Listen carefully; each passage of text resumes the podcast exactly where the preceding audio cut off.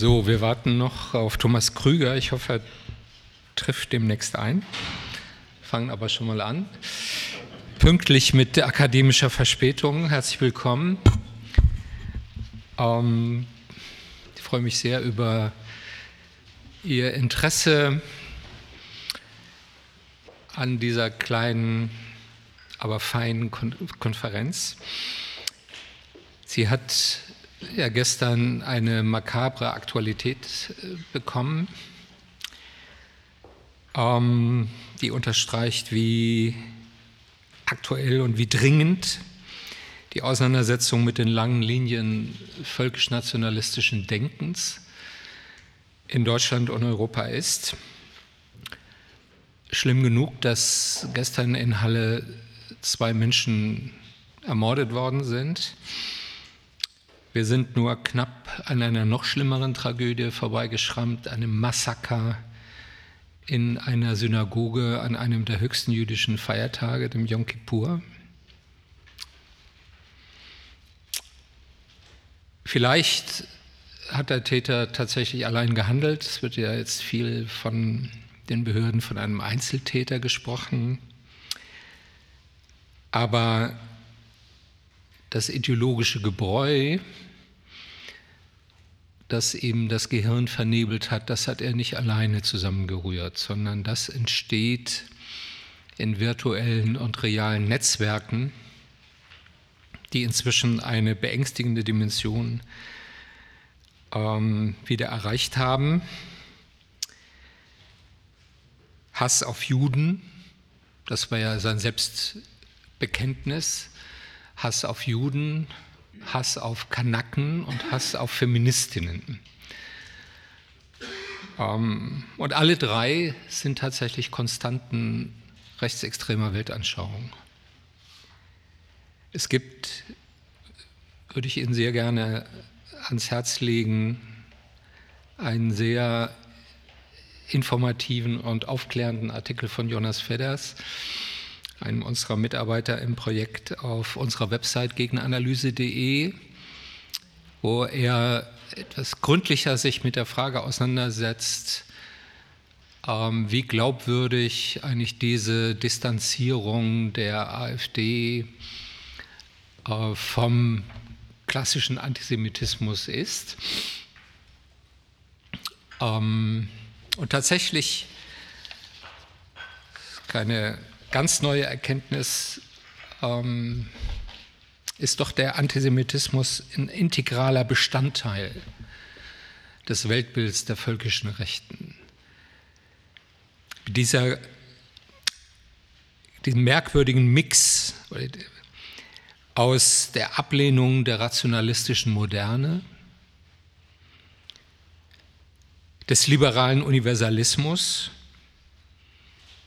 des globalen Kapitalismus angelsächsischer Prägung als Bedrohung der ethnokulturellen Identität der Völker. Es gibt in diesem Text äh, ein sehr äh, vielsagendes äh, Zitat von Alain Benoit, das finden Sie auch in einem der Essays auf unserer Website, die sich mit Benoit, einem der prominentesten Vordenker der neuen Rechten, auseinandersetzt, wo er sagt, äh, dass die Eröffnung eines Supermarkts oder einer neuen McDonald's-Filiale eine größere Bedrohung für die ethnokulturelle Identität Frankreichs sei als die Eröffnung einer Moschee. Also dieses, dieses Hadern, diese Ablehnung dessen, was eigentlich liberale Moderne ausmacht, des kosmopolitischen, des universalistischen, auch der globalen Verknüpfung unserer Ökonomien, weltweiter Austausch, ethnokulturelle Vielfalt, also eine weltoffene liberale Einwanderungspolitik, Sie kennen die Begrifflichkeit, mit der das beschrieben wird, als Umvolkung. Die Erosion des Nationalstaats, also des beharren darauf, dass der Nationalstaat die höchste und letzte Form der politischen Organisation darstellt und die Beschwörung der nationalen Souveränität als dem Kernelement der internationalen Politik. Die Kritik an der Kommerzialisierung der Welt, die Verachtung des Händlertypus, auch schon ein prominenter Topos im Nationalsozialismus, das raffende gegen das schaffende Kapital. Man findet diese Metaphorik auch zum Teil in der Antiglobalisierungsbewegung wieder. Die Heroisierung militärischer Tugenden. Gibt dazu einen ähm, sehr aufschlussreichen Text zu Ernst Jünger auf unserer Website. Und ein Verständnis von Demokratie als, also wenn, man, wenn Sie sich überhaupt auf die Demokratie berufen, als unmittelbare Einheit von Volk und Führung. Das findet man zum Beispiel schon bei Karl Schmidt. Ja, der, der versucht, den Begriff der Demokratie systematisch zu trennen vom Liberalismus. Ja, und den, die, den Begriff der Demokratie völkisch umzuinterpretieren als die homogene Gemeinschaft. Die, also die Voraussetzung der Demokratie ist Homogenität, kulturelle Homogenität, die Schicksalsgemeinschaft, die sich ähm, ihre Souveränität gibt in Gestalt einer starken Führung. Zu all diesen Aspekten, ich könnte auch noch Biologismus äh, dazu nennen, also die Vorstellung, ähm, dass äh, menschliche Gesellschaften im Grunde von Naturgesetzen geprägt sind, die aus der Biologie abgeleitet werden mit Sozialdarwinismus dann als Konsequenz. Und zu all diesen Aspekten und Fragestellungen finden Sie Texte auf unserer Website, die im Zuge dieses Projekts äh, entstanden sind, Essays, die sich kritisch mit den Vordenkern der neuen Rechten auseinandersetzen. Jünger, Spengler, Heidegger, Karl Schmidt, Möller-Vandenbruck und ihre zeitgenössischen sagen, Adepten. Und dazu, das ist ein zweiter integraler Bestandteil dieses Projekts, gibt es eben eine aktuelle Auseinandersetzung mit den heutigen Erscheinungsformen von völkisch-nationalistischem Denken und Aktion. Und diesen Brückenschlag äh, zwischen einer historisch-theoretischen Reflexion und einer aktuellen politischen Auseinandersetzung wollen wir auch mit der heutigen Tagung leisten. Also eine Verbindung von Ideologiekritik und der Praxis politischer Bildung und der Frage, die für uns tatsächlich eine offene Frage ist, obwohl wir natürlich eine Hypothese dazu haben, sonst hätten wir das Projekt nicht angefangen, welche Relevanz eigentlich diese ideelle Auseinandersetzung mit den Denkmustern dieses antidemokratischen Gegenströmung für die, die aktuelle politische Auseinandersetzung hat. Ja, also wie wichtig ist es auch auf dem geistigen und ideellen Feld, diese Auseinandersetzung um die Demokratie zu führen. Und nicht nur sagen, mit Sozialpolitik oder mit Regionalpolitik zu antworten auf ähm, die Stärkung dieser neuen Rechten. Ich möchte mich ähm, zum Schluss ganz herzlich bei unserem Team bedanken, das nicht nur diese Konferenz vorbereitet hat, sondern das ganze Projekt mitentwickelt und ähm, begleitet hat. Bei Christoph Becker, Friederike Reiser, Jonas Fedders, Paula Mangold. Schön, dass du da bist. Paula war nämlich in Elternurlaub. Und Oksana Schmies. Oh, das war eine sehr, sehr erfreuliche Zusammenarbeit und ähm, wir sind fest entschlossen, die auch fortzusetzen. Abschlusskonferenz heißt Abschluss dieses Programms, das äh, vom Familienministerium gefördert wurde, aber nicht weiter gefördert wird. Aber wir werden nach Möglichkeiten suchen, das äh, Projekt fortzusetzen, zumindest die Website, weil wir davon überzeugt sind, dass es nützlich ist, dass es nötig ist, einen wichtigen Beitrag leistet für die Auseinandersetzung um die liberale Demokratie und dass wir einen langen Atem brauchen in dieser Auseinandersetzung. Also vielen Dank. Schön, dass Sie da sind. Ich äh, freue mich auf einen interessanten Tag und würde gerne jetzt übergeben an Thomas Gill von der Berliner Landeszentrale für politische Bildung, der das erste Podium moderieren soll. Bitte sehr. Vielen Dank.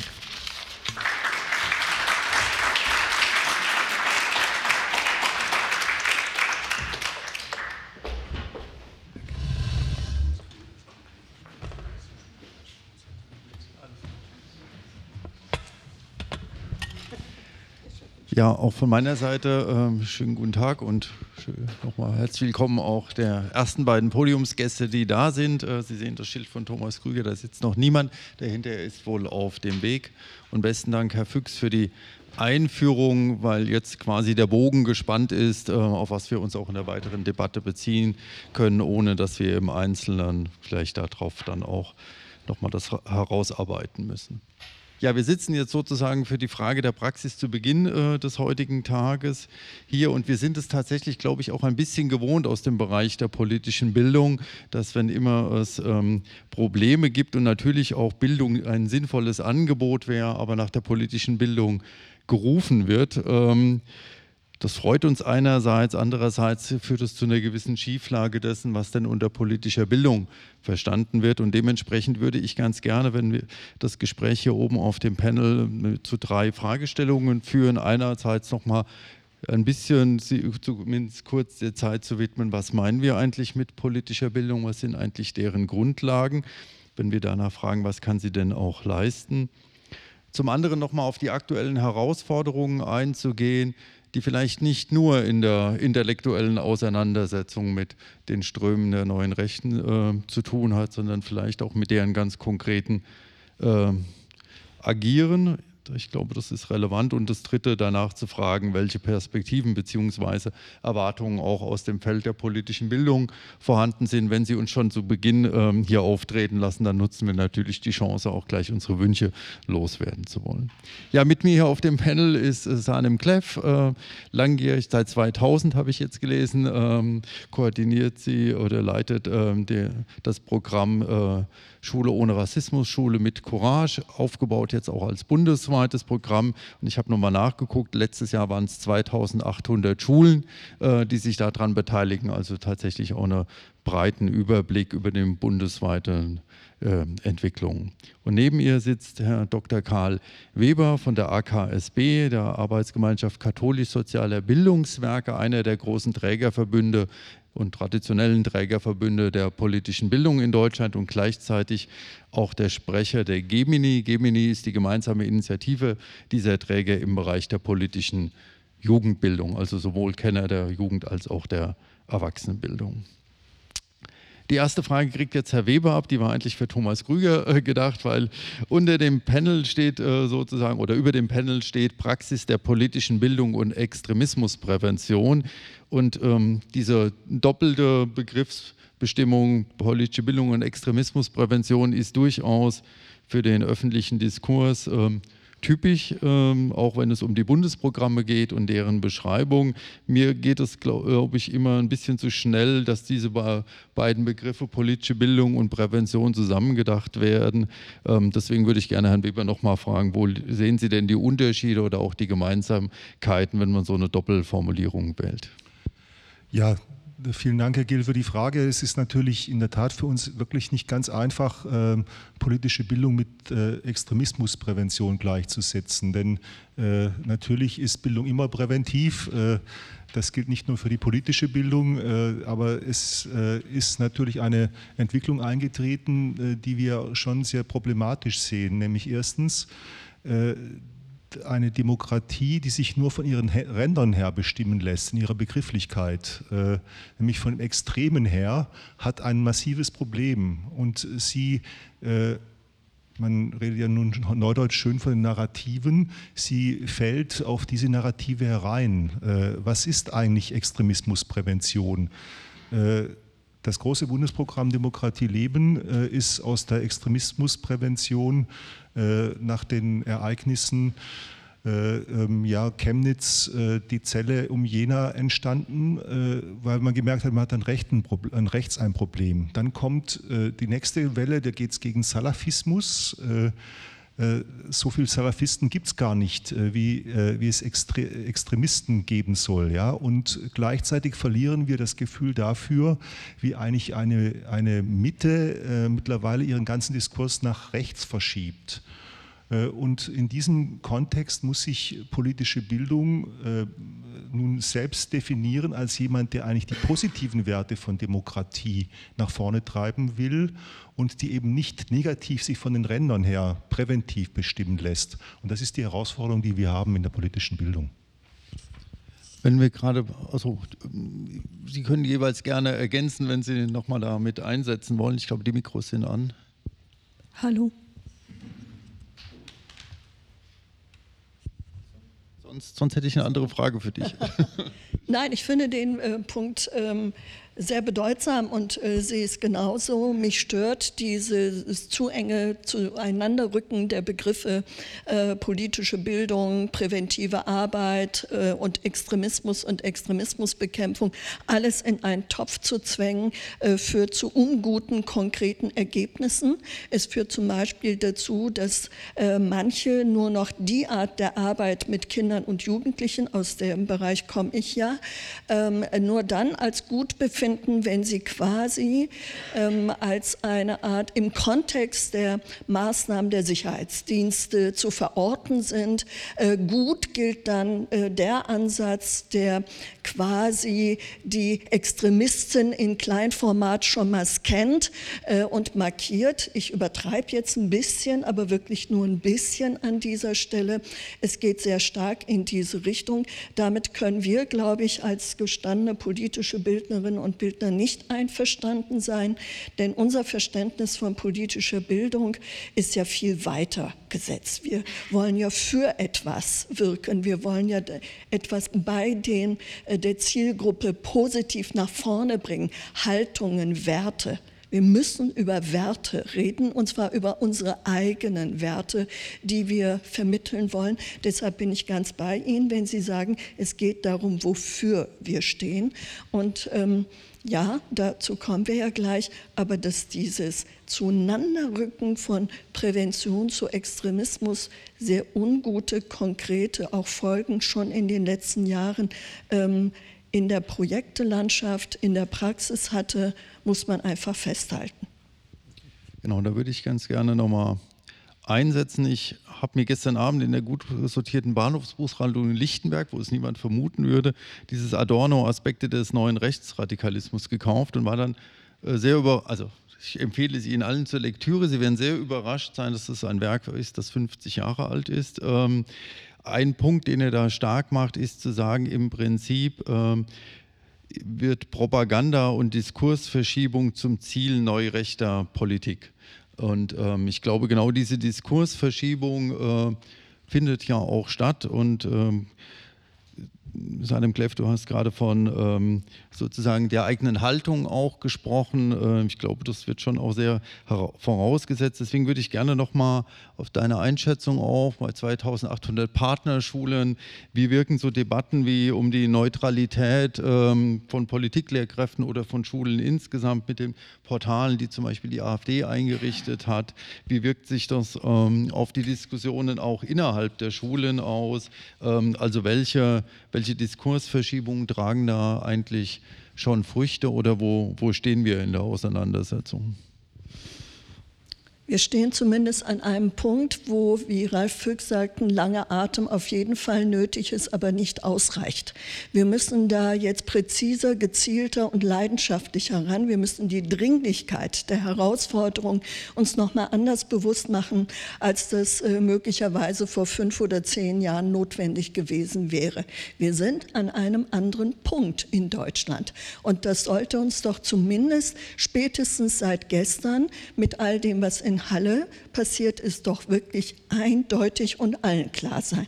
Da sind wir leider noch nicht. Übrigens sind es jetzt schon 3400 Schulen, äh, die in dem Netzwerk mitmachen äh, und die von im Moment 101 Koordinierungsstelle in Deutschland unterstützt werden bei ihrer Arbeit, die sie tun.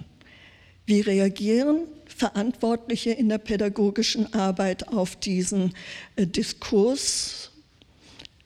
Diskurswechsel, diesen Ruck nach rechts und in Richtung Normalisierung von menschenfeindlichen Bildern, Visionen und Formulierungen? Unterschiedlich. Die einen sind entschiedener denn je, sehr aufmerksam zu sein, konsequent dagegen vorzugehen, suchen und bitten um Unterstützung bei dieser Arbeit, die sie machen wollen und tun. Und zwar zum Teil unter sehr schwierigen Bedingungen. Ich weiß nicht, ob wirklich jedem sehr bewusst ist, dass es nicht so einfach ist, jetzt nehme ich mal klischeemäßig in einem kleinen Ort an der polnischen Grenze, an einer Schule aktiv sich für Demokratie einzusetzen, wenn weit und breit eigentlich so niemand mitzieht und ich die möglicherweise eine von fünf Lehrerinnen bin an der Schule, die sich dafür engagiert aber genau weiß, alle wissen, wo ich wohne, alle wissen, in welche Kita mein Kind geht. Wie weit bin ich, wie mutig und wer unterstützt mich eigentlich, wenn ich dann in die Bredouille gerate? Das sind Fragen, die wir wirklich ernst nehmen müssen, wo wir nicht einfach sagen können, hey, da macht mal mehr da drüben in den Orten, die ihr macht. Das andere ist, es ist dieser Partei gelungen, mit diesen Denunziationsportalen, die sie installiert haben. Gar nicht, dass die Portale funktioniert hätten. Das haben sie nämlich nicht. Denn die Schülerinnen und Schüler und Jugendlichen haben die zugemüllt mit Mails und die sind nicht funktionstüchtig. Aber ich glaube, darum ging es ihnen gar nicht. Sie haben die Botschaft in Deutschland verbreitet, hallo, wir sind die Stelle, an die ihr euch alle wenden könnt, wenn eure Lehrerinnen und Lehrer links sind gegen deutsche Interessen, so wird das formuliert, ähm, sich einsetzen. Die Botschaft haben sie vermittelt. Und das hat bei manchen Kolleginnen sehr wohl dazu geführt zu sagen, oh, jetzt muss ich wirklich dreimal überlegen, bevor ich was sage, denn ich weiß ja nicht, wie meine Schüler damit umgehen werden. Es gibt aber auch die andere Reaktion darauf, zum Beispiel die Kolleginnen in unserem Netzwerk, das können wir auch nachher mal rumgeben, wir haben eine Selbstpositionierung definiert und wir haben ein Hashtag eingeführt, wenn im Netz, dann im Netz, und der heißt, wir sind nicht neutral. Wir sind nicht neutral, weil wir Pädagoginnen gar nicht neutral sein dürfen. Wir stehen doch hier in der öffentlichen Schule, wir haben ein Grundgesetz. Wir haben ein Grundgesetz, in dem im Artikel 1 schon steht, die Würde des Menschen ist unantastbar. Da kann ich nicht sagen, ich bin da neutral. Kinder, das stellen wir mal zur Disposition. Das darf ich gar nicht zur Disposition stellen. Wir leben in einem Land, in dem es ein Diskriminierungsverbot gibt. Also es gibt Vorgaben, die uns verbieten, neutral zu sein im Sinne von, ne, das ist eine Meinung und das ist eine Meinung und jetzt könnt ihr entscheiden, sondern ich muss eine Linie, ich muss Werte und Positionen vermitteln und deshalb sagen wir, ja klar, wir sind nicht parteiabhängig, um sowas geht es nicht. Aber wir sind nicht neutral und haben eine klare Haltung, die wir auch systematisch vertreten. Und jetzt kommt der Punkt, wie definieren wir diese Haltung, die eigene, ähm, vielleicht als letztes aus unserer Sicht. Wir haben eine Definition auch zu dem, was wir als extrem beschreiben. Wir sagen, unsere Orientierungslinie ist die Gleichwertigkeit von Menschen. Und die Annahme der Gleichwertigkeit von Menschen, das deckt sich eben mit Artikel 1 des Grundgesetzes, die Würde des Menschen ist unantastbar. Dieses wird von verschiedenen Strömungen in Frage gestellt, ob von rechts, links, oben oder unten, ist sekundär wichtig. Der Kern ist entscheidend. Auf den Punkt würde ich gerne später nochmal eingehen.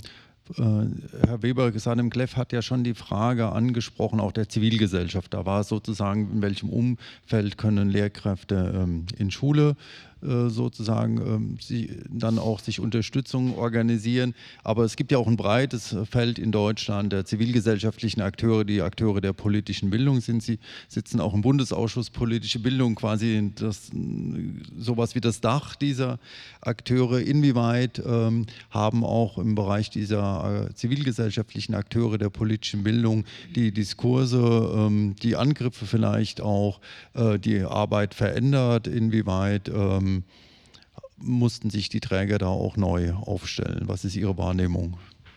Also ich denke, die Träger mussten sich da nicht äh, speziell neu aufstellen. Was, was äh, interessant ist, ist, sie sollten sich mal die Anfragen der AfD durchlesen, die da teilweise äh, gestellt werden im Bundestag. Das ist eine Sprache in einem Duktus, die ist aus, dem, ähm, aus den späten 20er Jahren bekannt, also wo das inkarnierte Vorurteil schon in der Anfrage drin ist. Das fällt mir jetzt gerade ein, äh, weil es aus meinem Bericht kommt, dem katholischen äh, Aktion Seebrücke, Kardinal Marx spendet 200.000 Euro. Woher hat er das Geld? Ist er ein, äh, ähm, äh, wie, wie ist die staatliche Finanzierung? Also das bewusste unter Ausforschen, unter Druck setzen von zivilgesellschaftlichen Organisationen. Jetzt äh, deshalb das Thema, finde ich toll, dass Sie das hier jetzt auch im Zentrum für liberale Demokratie so intensiv angehen, weil es ist ja kein deutsches Problem. Diese Shrinking Spaces äh, von, äh, also die, die enger werdenden äh, Orte für Zivilgesellschaft, die weltweit unter Druck gesetzt werden, ist kein deutsches Phänomen. Das gibt es auch anderswo. Man hat es in Polen unter tätiger Mitwirkung meiner, äh, meiner Herkunftsfamilie äh, sieht man das da sehr stark. Man sieht es aber auch in Indien, man sieht es auch in den USA, man sieht es auch anderswo. Und das Spannende ist jetzt, wie reagieren wir drauf, mit, welcher, mit welchem Wissen von Zivilgesellschaft reagieren wir eigentlich drauf. Und das ist, finde ich, äh, schon nochmal interessant, dass wir äh, diese Werte, die Zivilität verkörpern, nämlich eine Öffentlichkeit, eine öffentliche Auseinandersetzung, was ganz Banales, nicht mit Gewalt zu, äh, sich zu organisieren. Wolfgang Merkel hat ja da mal schöne Definitionen gemacht. Was ist eigentlich Zivilgesellschaft? Ja, wie, was, welche Rahmenbedingungen braucht sie auch? Dass wir uns da viel zu stark auch äh, wissenschaftlich, aber auch in der Ausbildung, zum Beispiel von Lehrerinnen politischen Bildern verstecken, weil wir müssen natürlich klar machen, ein Staat, äh, ähm, tolles Buch, äh, also ist äh, Horst äh, Dreier, Staat ohne Gott. Ein Staat muss immer, äh, äh, ist immer weltanschauungsneutral. Ein Lehrer muss immer unterschiedliche Weltanschauungen aushalten, aber er ist nie werteneutral, weil die Verfassung uns bestimmte Werte vorgibt. Und dort, wo, wo es darum geht, Menschen zu verachten, hat auch ein Lehrer, auch selbst als Beamter, die Pflicht, da einzugehen einzuschreiten. Und äh, äh, wo wird das eigentlich vermittelt? Ähm, ich habe das andere Problem als jemand, der weltanschauungs nicht, äh, nicht neutral ist. Ich muss meinen Leuten vermitteln, Leute, ihr äh, habt da eine andere Funktion als politische Bildner, ihr arbeitet im Beutelsbacher Konsens, wenn ihr als politische Bildner unterwegs seid, da müsst ihr die anderen Meinungen als solche zu, äh, so weit äh, akzeptieren, bis sie dann äh, eben in diesen Bereich der Werteneutralität eben reingehen. Äh, da habt ihr auch Stopp zu sagen, ganz massiv auch wehrhaft Stopp zu sagen, aber ihr werdet euch eurer Weltanschauungsgebundenheit bewusst und äh, bringt euch da entsprechend auch ein. Da ist, äh, glaube ich, noch vieles im Fluss. Äh, ich äh, finde es immer interessant, wenn solche äh, Geschichten kommen mit rechten Reden oder so. Da geht es ja nicht um Reden, da geht es auch nicht um Bildungsprozesse, sondern da geht es in der Regel um Selbstmarketing, um äh, Bühnen, die geboten werden.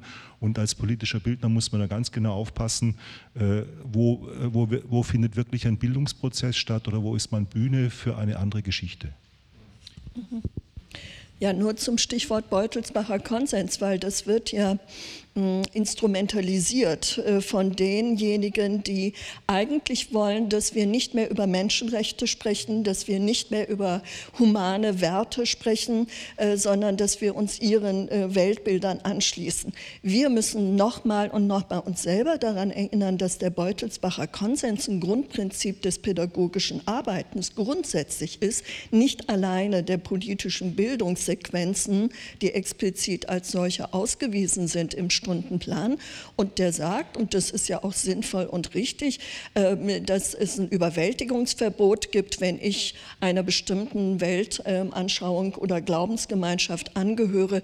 Äh, so steht es mir natürlich nicht zu, meine Schülerinnen und Schüler in die Richtung zu drängen und zu ziehen, aber sehr wohl, und das schließt es gar nicht. Und ich muss natürlich verschiedene Interpretationsweisen darstellen, kenntlich machen, beschreiben, sagen, das gibt's, das gibt's, das gibt's, damit auch ein Wissen äh, da ist. Aber ähm, das haben Sie ja auch formuliert, eine Wertneutralität ist keineswegs damit impliziert, sondern ganz im Gegenteil für die Normen, äh, die wir eben in der Verfassung im Grundgesetz stehen haben, müssen wir äh, sogar einstehen. Wir haben andersrum, ich betone dies müssen, wir sind verpflichtet, es zu tun als Lehrerinnen und Lehrer, Pädagogen, zumindest an den öffentlichen Schulen. Also das ist eine ganz klare ähm, Situation, äh, in der wir uns befinden. Ja, das zur Ergänzung dazu. Ich wollte noch mal einen Punkt noch mal nachhaken. Ähm, Herr Füchs hat es am Anfang ähm, angesprochen, dass ja neurechtes Denken sehr stark durch so eine Freund-Feind- ähm, ähm, Dichotomie quasi geprägt ist. Und ähm, ich habe inzwischen mehrere Zeitungsartikel gelesen, wo es immer darum geht, dass der Kulturbereich ja sehr stark auch mit Feindmarkierungen äh, versehen wird, es ähm, zu Inszenierung äh, des Protestes äh, geht und ähnliches. Ähm, inwieweit ist das auch im Feld der politischen Bildung äh, feststellbar? Ich habe so ein bisschen den Eindruck, dass viele Dinge im öffentlichen Diskurs da wenig wahrgenommen werden, anders als bei den Kultureinrichtungen. Also inwieweit müssen auch Träger der politischen Bildung oder auch einzelne Lehrkräfte damit umgehen, quasi als, als Feinde markiert zu werden und entsprechend dann auch Versuche der De De Delegitimierung auch stattfinden? Wie würden Sie das einschätzen? Ich glaube, da können wir wahrscheinlich aus beiden Bereichen ähm, Beispiele leider bringen.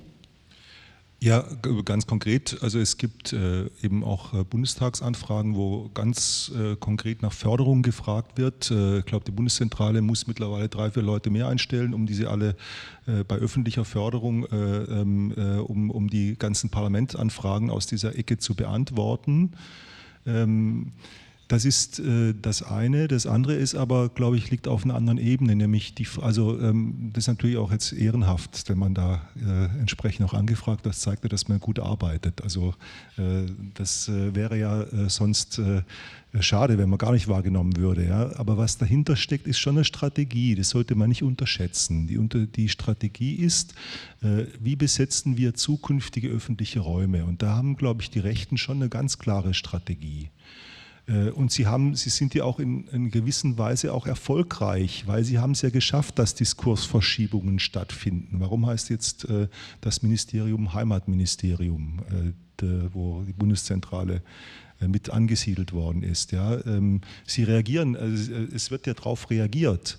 Und das ist für mich die größere Gefahr, dieses, dieses, dieser vorauseilende Gehorsam, den wir alle entwickeln, angesichts dieser, dieser Situation, also nicht alle entwickeln, aber zumindest die Gefahr, sich äh, abzusichern, äh, statt eben äh, engagiert äh, für bestimmte Positionen einzutreten, da vielleicht, auch mal Klopfe zu bekommen äh, und deshalb ist dieser intellektuelle Diskurs auch so wichtig, weil äh, dieser Narrativ, das sind alles die Abgehängten, stimmt überhaupt nicht, äh, sondern der spielt sich ja auf einer Ebene ab, äh, die hochinteressant ist. Und äh, äh, ähm, der Herr Glaser, äh, der Herr Gauland und alle, wie sie alle heißen, sind übrigens Männer. Das ist auch ein Männerthema. Deshalb ist es ja auch so schwierig. Das, also es hat was mit, Männlich, mit, mit dem Verlust von Männlichkeit zu tun, von bestimmten Bildern von Männlichkeit hat es zu tun. Äh, das sind Diskurse, die wir viel engagierter auch angeben müssen in der politischen Bildung. Äh, ja, da müssen wir vielleicht nachher auch nochmal drüber äh, sprechen, was da der Unterschied zwischen Ost und West ist. Da gibt es, glaube ich, Unterschiede, da gibt es auch Erfahrungsunterschiede, ähm, da gibt es auch Themen, die wir auch dann, dann mal besprechen müssen.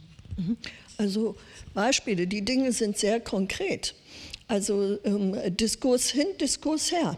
So mancher handelt und verliert gar keine Zeit mit großartigen Diskursen und mit uns allen zu diskutieren haben die überhaupt gar nicht vor, sondern sie handeln. Es gibt kleine, große Anfragen, seitdem eben diese Partei ähm, in allen Bundesländern auf Landes-, Kommunal-, regionaler, bezirklicher Ebene, wo auch immer in den diversen Parlamenten sitzt. Es gibt einen ganz klaren Plan ihrerseits, nämlich die Bildungslandschaft in Deutschland zu scannen und die ihnen unliebsamen Akteure zu identifizieren, zu benennen und systematisch anzugehen. Konkret haben Sie sich ja als erstes auf die Amadeo Antonio Stiftung ja fokussiert, die vielen hier bekannt sein wird mit ihrem Engagement im zivilgesellschaftlichen Bereich, dann auf den Verein Miteinander e.V. und auf uns äh, Netzwerk Schule ohne Rassismus, Schule mit Courage. Äh, das gibt auch einen gewissen Sinn, dass Sie gerade die jetzt erstmal ausgesucht haben. Die Liste ist ja nicht zu Ende und die anderen werden nicht in Ruhe gelassen. Es gibt aber dezidierte Angriffe, die zum Beispiel bei der Amadeo Antonio Stiftung auch zu physischen Angriffen auf das Büro ähm, äh, sich auch bemerkbar gemacht haben in dieser Form.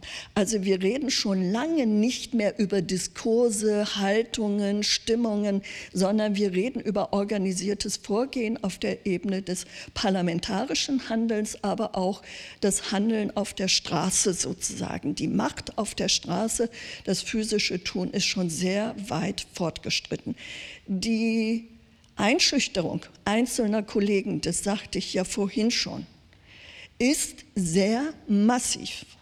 In allen möglichen Fortbildungen, Seminaren und Workshops der Gewerkschaften, der Verbände, der Sozialverbände oder andere äh, Träger, die sich um Demokratieförderung äh, äh, kümmern, sitzen immer jetzt schon seit mehreren Jahren Menschen drin, die spätestens zur Hälfte der Zeit dann ihre Hand heben und offen Gegenpositionen, menschenverachtende Positionen vertreten, verteidigen, dazu stehen.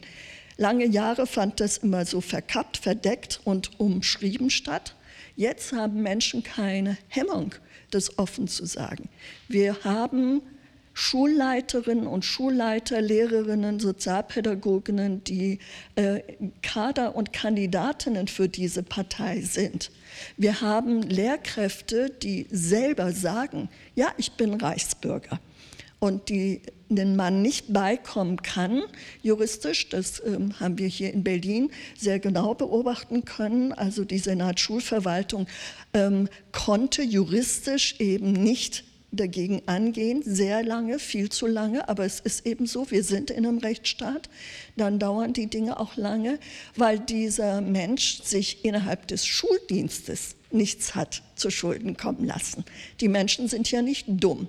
Und man konnte ihm während der Unterrichtszeit nichts nachweisen. Und danach hat er gepostet und ähm, es hat viele Anhänger und Fans und eine. Also wir leben in einer Situation, wo diese Phänomene real passieren.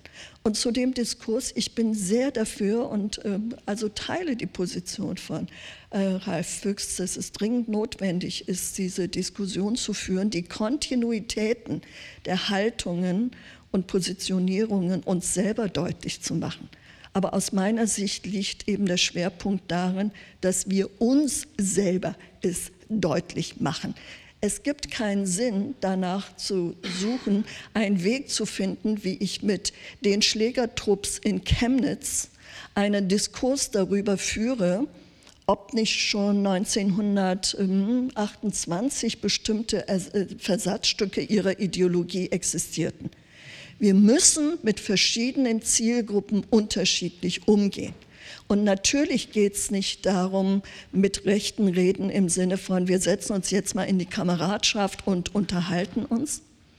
Aber in der Pädagogik haben wir gar keine Wahl, als mit allen zu sprechen, die bei uns sind. Und auch Schülerinnen und Schüler und Minderjährige vertreten durchaus rechte Positionen, menschenverachtende Positionen. Und an der Stelle ist es nicht unserem Belieben überlassen, sondern wir haben die Pflicht, mit denen zu reden. Willkommen. Wir sind schon durch, ganz ohne dich, ja, siehst du. Wir haben schon zwei Drittel geschafft.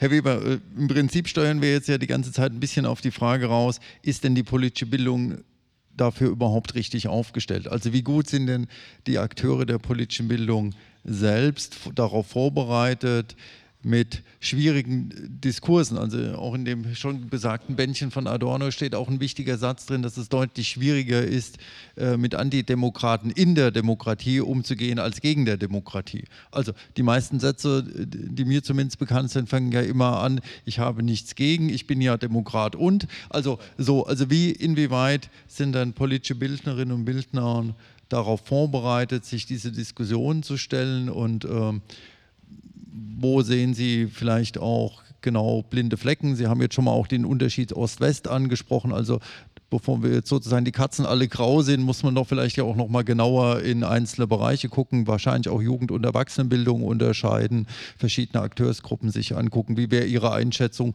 so mit einem bisschen größeren Überblick ähm, äh, in, wie ist die Lage?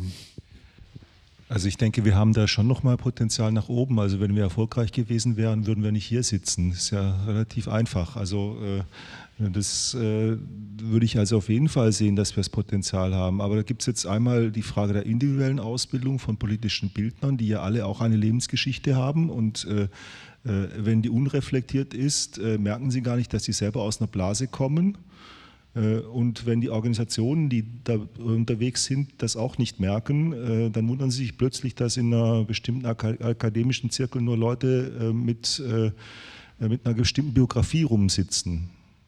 Und ähm, da haben wir viel zu tun. Also politische Bildung muss diverser werden. Sie muss auch andere Gruppen reinholen in Bildungsprozesse, die bislang nicht mit dabei waren.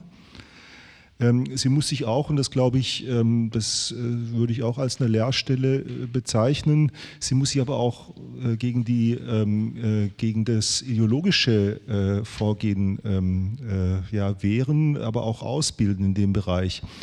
Also von, von dem her glaube ich schon auch, dass wir, also die, die Beispiele, die Sie gebracht haben, stimmen ja alle. Aber wie wird zum Beispiel in Lehrerkollegien über Politik geredet? Äh, also über Kommunalpolitik. Ähm, das sind doch alles die paar Spinner, die das machen.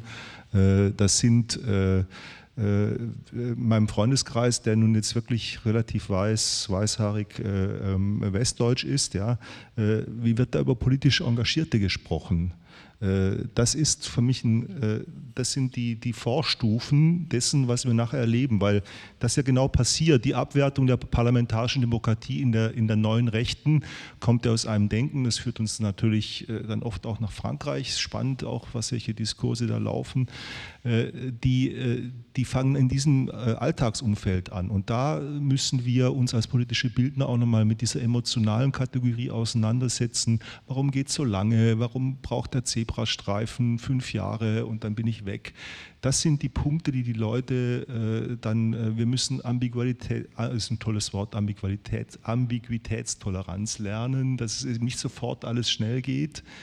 Äh, äh, ähm, da sehe ich unsere Aufgaben und äh, da haben wir, natürlich haben wir Lehrstellen und da müssen wir auch ran. Jetzt kommt Thomas Krüger dran. Naja, die Frage stellt sich ja schon, wer hat den Auftrag sozusagen auch dafür zu sorgen, a, dass politische Bildung vielleicht auch in, an Orten und äh, Bereichen vorkommt, wo sie bisher nicht ist, wo sie Leute erreicht, die allzu lange vielleicht aus diesen Angeboten auch, auch draußen waren, aber auch die Frage, wer hat den Auftrag nochmal zu gucken, wie kriegen wir bestimmte ja, Achtsamkeiten in, der, in die politische Bildung selbst hinein. Also wenn es darum geht, äh, welche eigenen Ausblendungen haben wir, welche blinden Flecken haben wir. Löst das die Bundeszentrale oder wie, wie könnte der Weg sein? Also das wäre übertrieben, also weil die, äh, man ist immer Teil des Problems auch und nicht nur Teil der Lösung. Äh, und ich glaube, dass sozusagen die äh, politische Bildung sehr lange äh, sozusagen als Profession wenig über den eigenen Tellerrand hinausgeguckt hat. Äh, und äh, um das mal sozusagen so ketzerisch zu sagen, wir haben am liebsten diejenigen politisch gebildet, die schon politisch gebildet waren. Und äh, sozusagen da zu gucken, ähm, dass politische Bildung eigentlich äh, einen viel breiteren Horizont braucht, dass sie äh, äh sozusagen auch in dem Bereich des Nonformalen und auch des Informellen natürlich längst stattfindet. Äh, und sich politische Bildungsprozesse vollziehen, ohne dass da auch nur ein politischer Bildner mit äh, involviert war. Das sind ja die äh, Herausforderungen, mit denen wir heute zu tun haben und die wir sozusagen stärker in unsere Profession auch integrieren müssen. Ähm, insofern sind, äh, gibt es die sehr interessante äh, Entwicklung, dass neue Multiplikatoren äh, im Bereich der politischen Bildung auftauchen, die sich überhaupt nicht ausgebildet haben als politische Bildner, die aber ein Kapital haben, was wir nicht unterschätzen dürfen, nämlich das Glaubwürdigkeitskapital.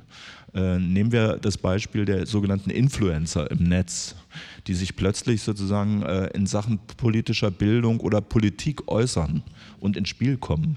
Das ist nicht alles sozusagen geschliffene politische Bildung, wie wir sie gerne hätten, aber sie wirkt als politische Bildung. Also dieses Rezo-Video, äh, das hat Wirkungsgeschichte erzeugt, egal ob das jetzt sozusagen alles richtig ist oder, äh, oder nicht und wir uns sozusagen vielleicht auch zu Recht kritisch dazu äußern können.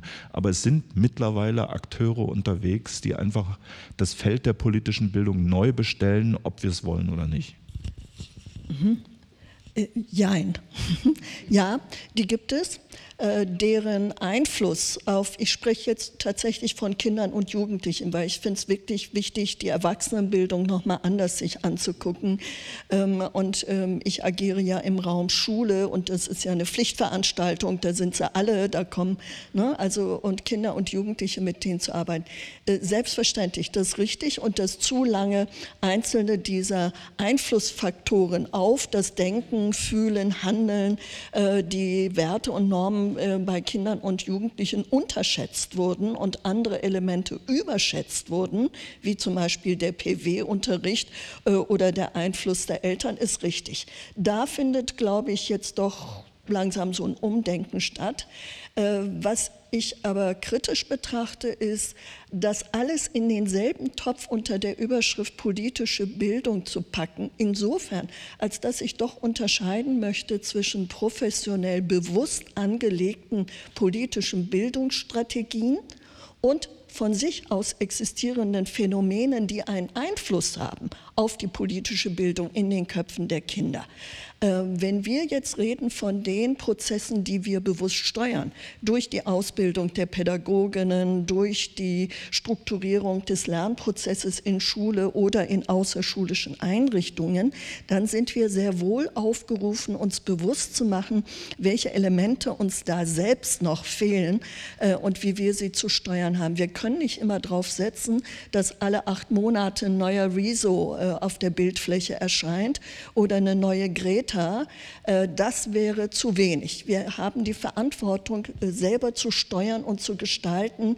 Und das sehe ich nicht als Gegensatz, sondern ich glaube, die Kunst besteht heute darin, noch ein Stück weiter nach oben zu gehen und das gemeinsam, äh, also die Prozesse, die da laufen, gemeinsam zu betrachten. Herr Weber, Sie wollten?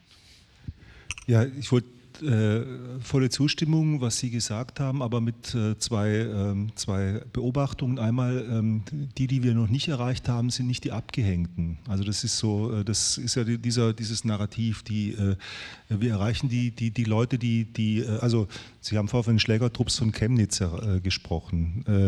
Ähm, die sind zwar medial präsent, aber das sind nicht die, die eigentlich im Moment am bedürftigsten für politische Bildung sind, sondern überlegen Sie mal, wer beeinflusst also die Berufsbiografien der Leute, die da unterwegs sind, wie sind die eigentlich beeinflusst? Und äh, wo findet da eigentlich die, der Diskurs über das Politische im engeren Sinne statt, über Staat, über, über Gesellschaft, über, ähm, äh, über ähm, äh, ja, über Funktionieren von Demokratie. Wo findet dieser Diskurs statt?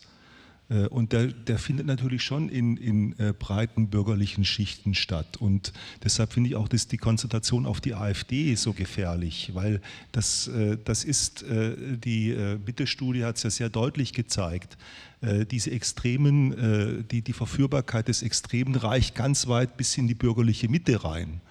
Und da sollten wir meines Erachtens viel stärker drauf gucken. Da, reden wir dann über neue Formate und reden auch darüber, wer die beeinflusst und warum es interessanterweise äh, es wird neue Kretas geben. Äh, natürlich, weil, weil Demokratie mit solchen Ikonen funktioniert mittlerweile. Äh, was, da, was sagt das über Lehr Lehrstellen von äh, aus, die, die entstanden sind? Äh, wo, wo, wird ein liberaler Verfassungspatriotismus besetzt, der emotional, emotional ja auch besetzt werden muss? Heute Abend Christoph Möllers können Sie ja darüber befragen, der einen sehr, kaltes, sehr kalten Begriff hat äh, von, äh, vom Funktionieren. Da merken wir, das reicht nicht aus, weil dann, wenn es nicht funktioniert, dann plötzlich alle von der Fahne gehen. Also äh, da äh, denke ich, da haben wir noch einiges zu tun äh, ähm, in den Formaten, äh, mit den Leuten, mit den Trägergruppen, die eben das Politische repräsentieren. Ja, ich wollte kurz äh, nochmal reagieren. Ich glaube, äh, es wäre ein Missverständnis sozusagen mit diesem Verweis auf Formen informellen äh, Lernens oder äh, informeller politischer Bildung, die ohne direkte Beteiligung von Professionellen passiert, eine Abwertung äh, zu schließen, das äh, kann nicht sein. Also wir brauchen nach wie vor politische Bildung im schulischen Bereich, im außerschulischen Bereich, auch durch Professionelle und wir brauchen dafür Ausbildung und so weiter und so fort. Aber es tut vielleicht Not, dass sich die politische Bildung auch ein Stück einer Selbst- und Kritik unterzieht. Wie weit wirkt sie, wie weit äh, äh, ist sie wirkungsvoll, was kann sie erreichen? Und wo sind auch sozusagen die impliziten Grenzen der verfassten professionellen politischen Bildung.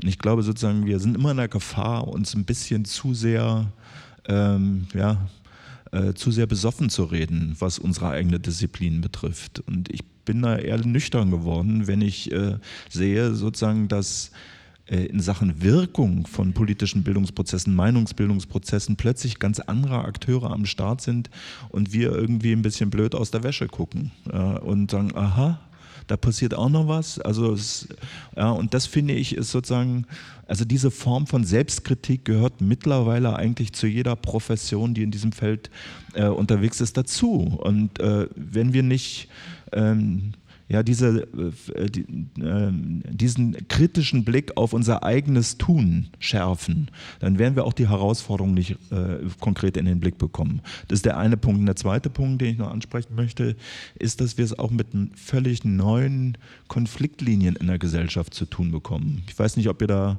vorhin schon drüber gesprochen habt. Also diese Kulturalisierungsprozesse, die heute sozusagen äh, eine viel stärkere Wirkung auf Polarisierung in der Gesellschaft haben, als das früher sind. Also früher waren es ideologische Auseinandersetzungen. Man hat den Eindruck heute, dass die kulturalisierenden äh, äh, Polarisierungen viel dominanter sind im Vergleich zu ideologischen äh, Kontroversen, äh, die es natürlich nach wie vor gibt. Ja, es gibt natürlich Arm und Reich, es gibt links und rechts, aber äh, sozusagen das, was Andreas Reckwitz beschreibt mit den Hyperindividualisten auf der einen Seite und den Kulturessentialisten auf der anderen Seite, das hat ja äh, setzt ja auf einen empirischen Befund auf. Und viele unserer aktuellen Konflikte haben eben mit diesen neuen äh, ähm, äh, Herausforderungen zu tun. Und wenn man jetzt mal ganz streng ist und diese Selbstkritik, die ich eben eingefordert habe, ernst nimmt, sind wir ja so ziemlich alle auf, äh, äh auf der Seite der Hyperindividualisten unterwegs. Und ähm, das andere ist uns fremd geworden. Und äh, sozusagen da vielleicht Multiplikatoren zu finden, neue strategische Allianzen zu kriegen, die Brücken bauen. Ich mache mal ein Beispiel, äh, die Eigentumsdebatte im 19. Jahrhundert. Ähm, die äh, ist ja sozusagen sehr stark polarisiert gewesen und äh, auch da sind plötzlich Brücken gebaut worden. Die Idee von Genossenschaften zum Beispiel, die genau sozusagen diesen kommunitären Aspekt hereingeholt haben in die Eigentumsfrage, äh, ist sozusagen so ein Brückenschlag. Daran, äh, also es ist nicht alles neu, was wir derzeit erleben und die Lösungen sozusagen sind vielleicht auch historisch schon mal gefunden und diskutiert worden, nur eben vergessen worden. Und ich glaube sozusagen, dass diese Brückenschläge zwischen dem kommunitären und dem kosmopolitischen ähm, neu buchstabiert werden müssen und auch für uns in der politischen Bildung fruchtbar gemacht werden sollten, was die handelnden Personen betrifft. Und da ist eben sozusagen Selbstkritik das erste Gebot. Mhm. Jetzt juckt es sozusagen, Sie beide. Ja. Also, ähm, ja, auch da gehe ich äh, bei all dem mit. Ich sehe, nein, nein, nicht aber, sondern und. Und es gibt ja noch viel mehr Facetten, über die wir auch hier sinnvollerweise sprechen könnten. Ähm, also dieses ähm, Individuum und das Kollektive und hm, dass das ein Spannungsverhältnis und dass entlang dieser Linien auch Trennungen ähm, äh, laufen in der Gesellschaft, das ist so. Aber daneben gibt es ja noch weitere. Linien, entlang derer sich unsere Gesellschaft aufspaltet. Ähm, es gibt einen ganz starken Trend hin zu Identitätsdefinitionen, die nicht alleine, also durch bin ich arm geboren oder reich geboren, das war früher so, ne? dann wusste man, äh, gehöre ich dieser oder jener Glaubensgemeinschaft an, sondern es gibt ja viel mehr Angebote an Identitätsgruppen, denen ich mich anschließen kann. Manche davon sind offen, da kann man beliebig rein, andere sind nicht so offen äh, definiert, da kann ich nicht rein. Aber diesen Trend gibt es ja nicht nur in Deutschland, sondern Europa und weltweit muss man den ja auch festhalten. Vorhin sagte Ralf Füchs, ähm, die Rechten haben was gegen den Kosmopolitismus. Das stimmt, historisch war es so. Heute ist es aber eben nicht mehr so. Die Rechten sind kosmopolitisch aufgestellt. Der ähm, Mörder aus Halle bezieht sich auf Vorbilder aus anderen Ländern, anderen anderen Gruppen oder die islamistischen Extremisten, ich meine die Terroristen, haben kein Problem damit, dass Menschen verschiedener nationaler ähm, Herkünfte, ähm, ethnischer Gruppen bei ihnen mitmachen. Also es läuft nicht mehr so automatisch. Erreichen wir all diese Gruppen, einige davon, die wir meinen, nicht gut erreicht zu haben, haben wir ja schon benannt. Äh, ich möchte die migrantischen ähm, Schülerinnen oder auch den Teil der Bevölkerung mit Migrationshintergrund noch reinbringen. Wenn heute in, äh, in Deutschland im Schnitt jedes vierte, in einzelnen Bundesländern jedes dritte an einzelnen Schulen 90 Prozent der Kinder einen Migrationshintergrund haben, dann ist das eine relevante Größe.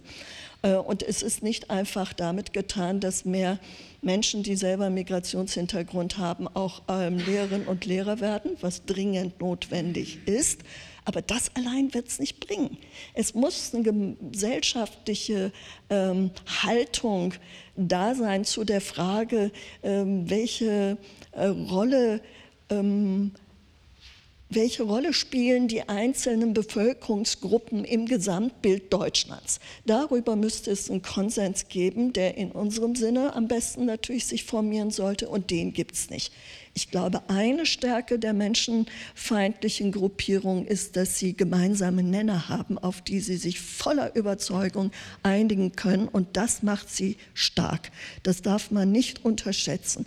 Und ähm, vielleicht sind diese Jungs, es waren ja vornehmlich Jungs, deshalb darf man das sagen, in Chemnitz gar nicht äh, so wenig involviert in diese politischen Debatten. Vielleicht saßen die ja schon seit Monaten in ihren eigenen Clubs und Gruppen und Stammtischen zusammen und haben viel über Politik geredet. Ähm, es fragt sich nur, wie.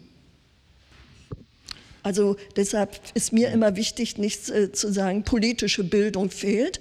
Ähm, die äh, NPD bietet auch Workshops und Seminare an und macht de facto politische Bildung. Wir müssen immer fragen, mit welchen Zielen, mit welchen Werten. Äh, ja, aber ich, ich will, ich weiß nicht, ich will weniger über die Jungs von Chemnitz reden. Ich will ja auch über die reden, ja. Aber es ist, äh, das ist äh, spannend ist, äh, wo, wo, wo gingen die zur Schule, wo waren ihre, wo waren ihre Gruppen drumherum und da gibt es natürlich diesen Ost-West-Unterschied schon sehr deutlich. Äh, also heute, gestern wurde die Deutsche Engagement-Stiftung gegründet. Interessant, Herr Krüger, ob die auch an ihre Mittel ran wollen jetzt so. Also die haben, glaube ich, kein Geld, wollen es von anderen holen, aber interessant ist dabei eben die Beobachtung gewesen, dass wenn man mal guckt, wo sind eigentlich Gruppen, Stiftungen ansässig, rein regional, haben wir, glaube ich, im Osten 9 Prozent Prozent, der Rest sitzt alles im Westen. Also ähm, ähm, das hat natürlich was mit Transformationserfahrungen zu tun, die nicht gelungen sind. Ähm, äh, das hat auch mit Entscheidungen zu tun äh, nach der Wende, die, äh, die jetzt uns auf die Füße fallen.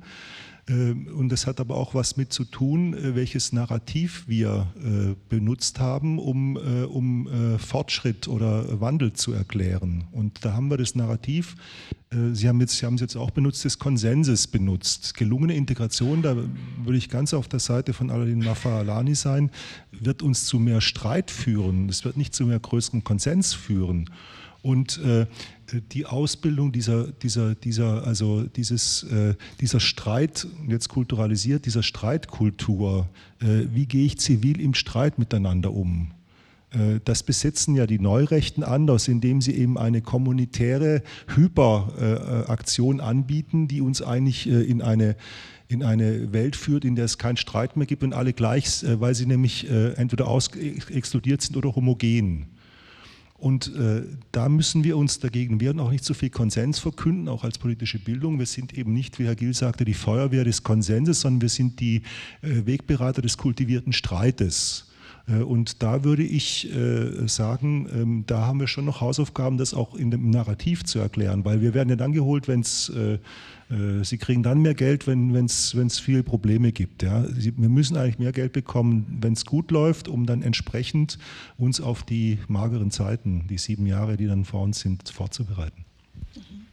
Ich hätte mal noch mal eine Nachfrage an dich, Thomas. Ähm, und zwar, du hast auf neue Gruppen, die auch mit in die politische Bildung rein müssen, neue Perspektiven. Ähm, ich glaube, das wird niemand bestreiten, aber liegt in die starke Betonung, du hast auch nochmal auf Reckwitz Bezug genommen, sozusagen von, von identitären Selbstdefinitionen und, und deren Starkmachung nicht auch eine gewisse Gefahr, weil ich schon ja auch wahrnehme, dass neue rechte Angebote ja genau sozusagen darauf auch rekrutieren. Dann ist es halt eben sozusagen das nationale Narrativ an, äh, und man in eine Situation gerät, wo ich mich frage, wo, wo kann denn da noch der, äh, sozusagen der Austausch, der, der kultivierte Streit äh, stattfinden, wenn quasi jeder nur von seinem eigenen aus ähm, argumentiert. Also, wo, also wenn wir so eine Perspektive gehen, wir wollen neue Gruppen in die politische Bildung einbeziehen oder wir wollen auch generell stärker äh, klar bekommen, dass, dass Menschen sozusagen unterschiedliche Blickwinkel auf Gesellschaft haben, nicht immer nur von sich selbst ausgehen.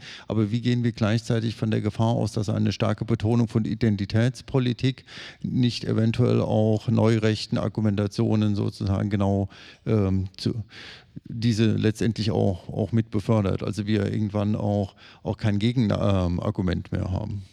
Das Problem ist sozusagen, äh, dass wir schlecht unterscheiden können zwischen guter Identitätspolitik und schlechter Identitätspolitik. Äh, weil wenn ich äh, an nehmen wir jetzt mal die afrodeutsche Community denke, äh, ist Identitätspolitik mehr als legitim, um äh, Emanzipation zu organisieren, um sich politisch ins Spiel zu bringen und so weiter.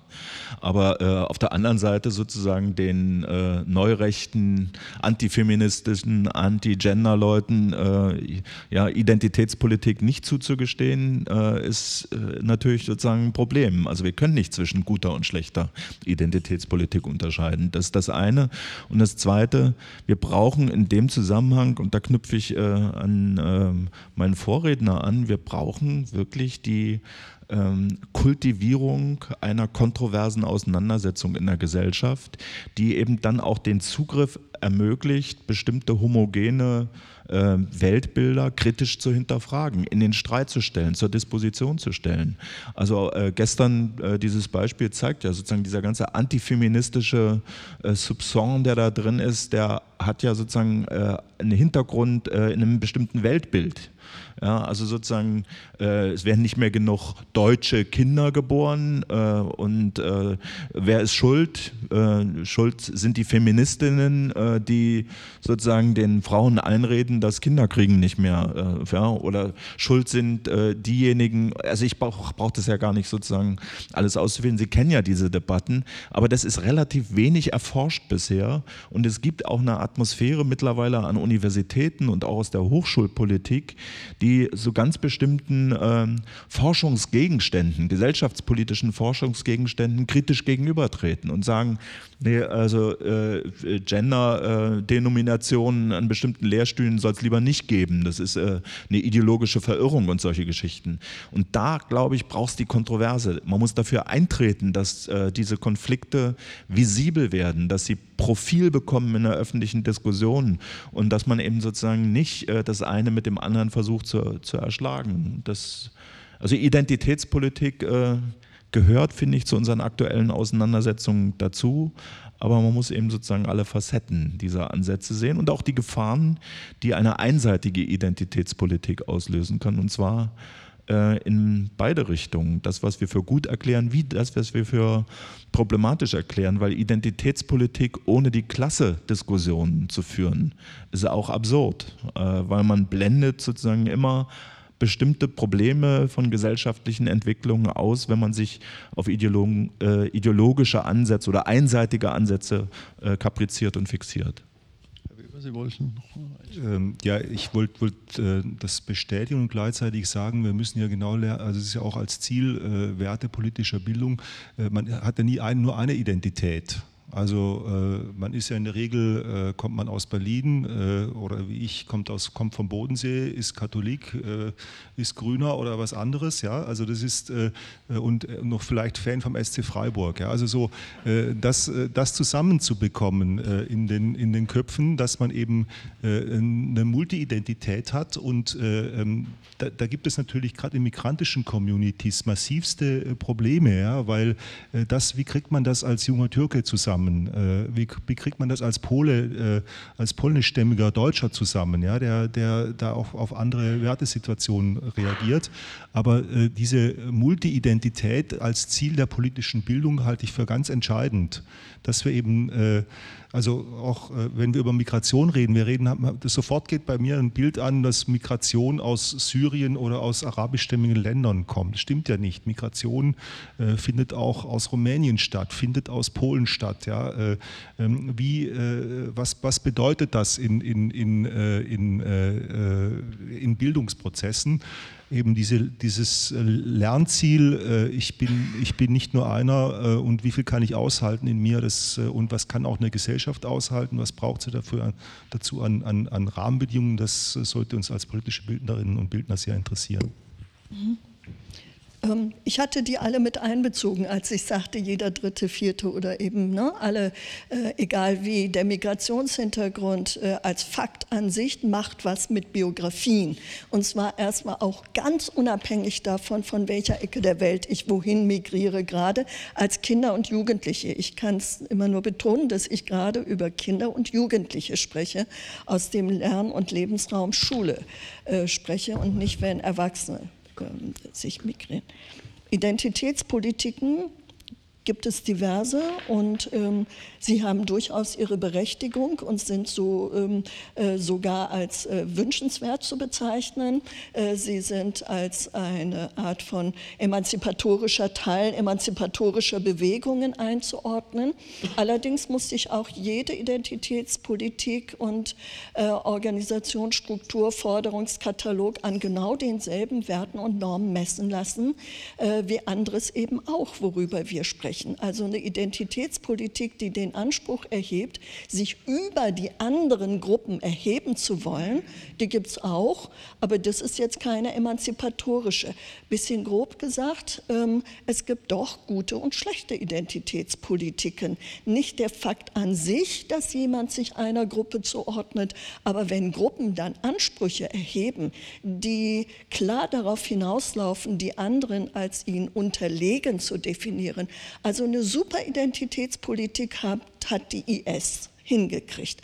Kaum eine politische Bewegung weltweit in den letzten Jahrzehnten ist so erfolgreich gewesen wie die Politiken des Islamischen Staates. Die haben über Influencer gearbeitet, haben als äh, Rapper, die eine Street Credibility hatten, als Akteure einbezogen, haben super Videos produziert. Da können die Identitären noch eine Scheibe sich von abschneiden. Also all das haben sie gemacht und sind ja sehr erfolgreich gewesen gewesen, haben die Kinder ja sogar dazu gebracht, ihr Leben zu opfern. Also mehr geht ja gar nicht. Aber das ist eine Identitätspolitik, die ich klar bekämpfe und genau beschreiben kann, warum. Weil die sich anmaßt, sich über andere stellen zu wollen äh, und das geht nicht. Also insofern ist jede Identitätspolitik auch von Minderheitengruppen, die de facto in der unterlegenen Position in der Gesellschaft sind, a zu begrüßen, b immer auch kritisch zu begleiten, ob die nicht selber anfangen, äh, Dinge zu machen, die wir nicht gutheißen können. Also unkritisch würde ich das nicht sehen und nicht sagen, per se ist alles gut. Ich glaube, dass eines der Lernziele für Kinder und Jugendliche unbedingt sein sollte, dieses Ich bin viele. Ich kann mich äh, zeitweilig in meinem Fußballclub mit meinen Fußballkumpels zusammentun, wenn es uns um unsere Interessen als Fußballer geht. Aber ich bin auch gerne in der Mädchengruppe dabei, weil es jetzt um unsere Rechte als Mädchen in dem Kiez geht. Also dies so machen zu können, das ist äh, eine Fähigkeit, die entwickelt werden muss. Und da kann Schule als Lern- und Erfahrungsraum viel dazu beitragen, eine solche Haltung zu vermitteln. Und natürlich auch außerschulische Einrichtung, klar. Danke, jetzt äh, habe ich doch noch eine Überleitung zum nächsten Punkt bekommen, weil ich würde jetzt gerne auch gleich äh, zu Ihnen zum Publikum öffnen, aber ungern die, die Runde so ganz ausklingen lassen, nur in der notwendigen Selbstkritik, die wir jetzt, glaube ich, auch tatsächlich vorgeführt haben und die politische Bildung ohne Zweifel sich auch, auch noch viel intensiver stellen muss. Aber trotzdem abschließend hätte ich gerne zwei Fragen äh, an Sie alle drei. Einerseits, ähm, wo gibt es durchaus aber auch Beispiele, wo Sie sagen würden, da ist es politischer Bildung gelungen, sich auf die veränderten äh, Diskurs äh, einzustellen, auf die, auf die Auseinandersetzung? Wo würden Sie sagen, da waren einzelne Projekte jetzt äh, sozusagen, die auch was bewirkt haben, erreichen konnten?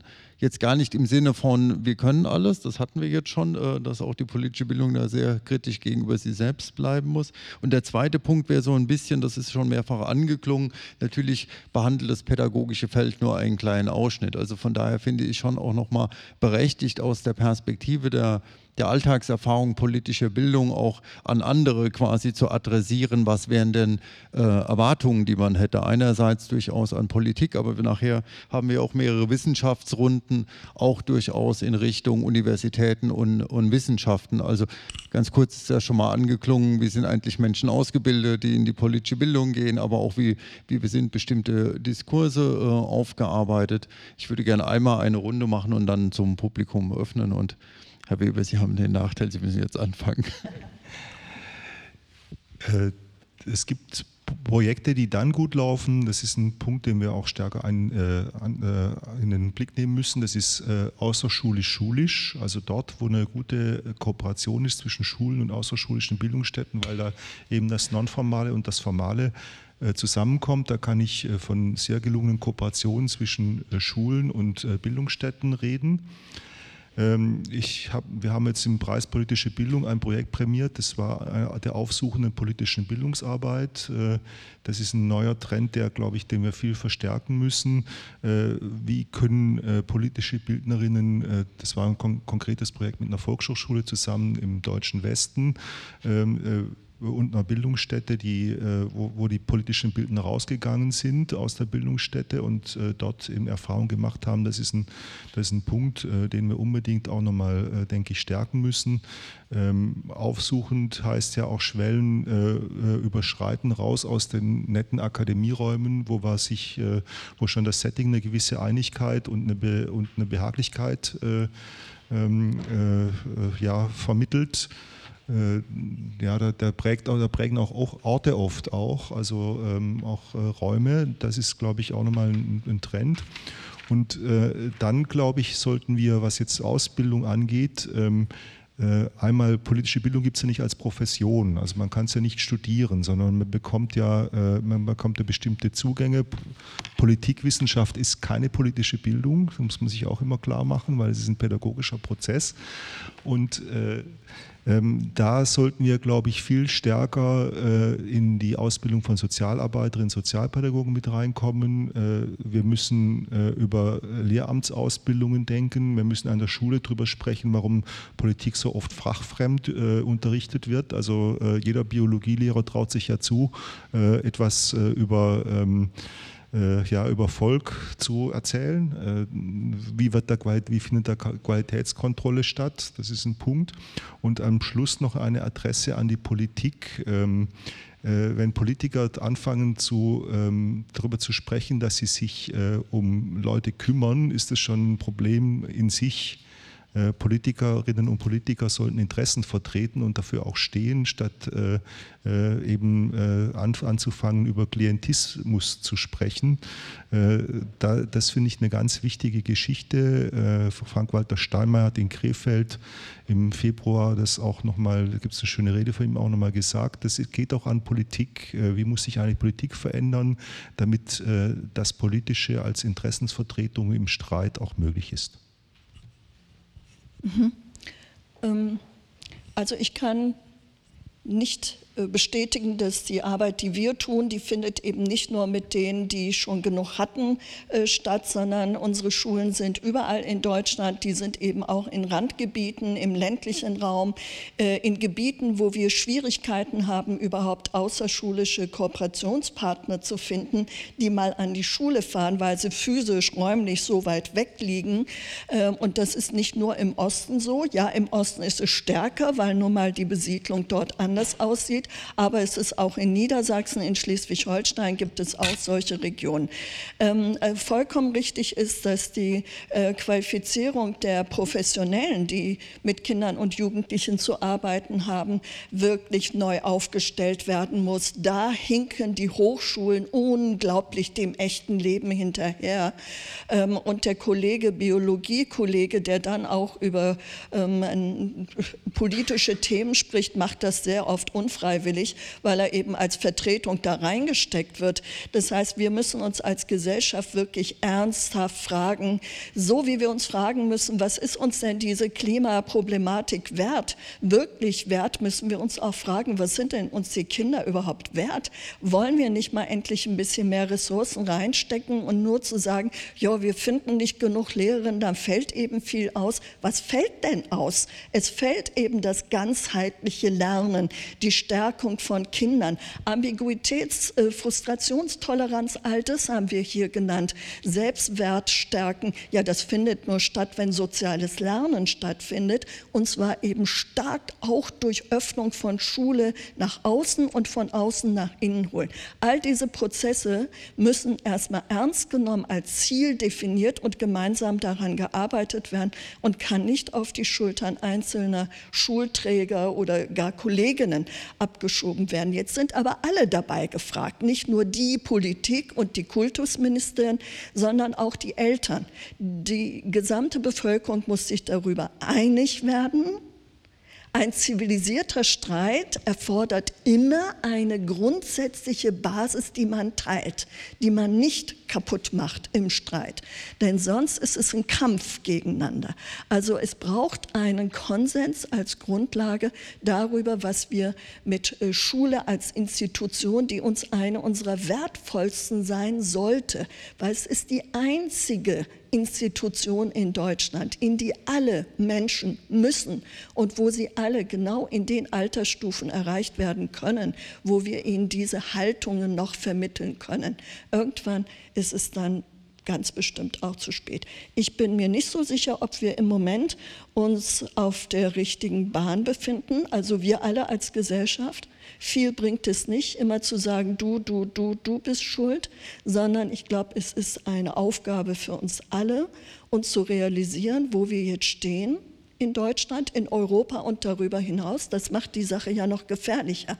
Wenn es nur Deutschland wäre, könnten wir uns lockerer zurücklehnen. Ist aber nicht so. Wir sind gerade auf einer Welle, die Europa und weltweit Deutschland und genau diese Kräfte in Deutschland mitträgt.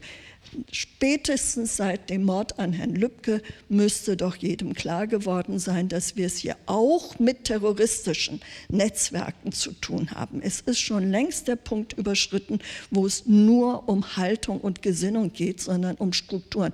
Das heißt, wir müssen im Rahmen der politischen Bildung auch knallhart Wissen über diese Organisationen und Strukturen und wie man mit ihnen umgeht, sich dagegen wehrt, vermitteln. Wir können dann nicht einfach nur sagen, die Antifa hat jetzt auch Gewalt eingesetzt, die sind genauso schlimm wie die anderen. Das ist zu billig. Es ist unsere Aufgabe, den Kindern und Jugendlichen auch Wege zu zeigen, wie sie effektiv dagegen vorgehen können.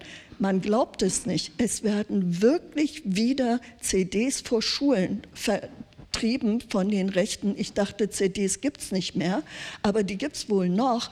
Und andere Schallplatten gibt es auch. Sie tun es wieder.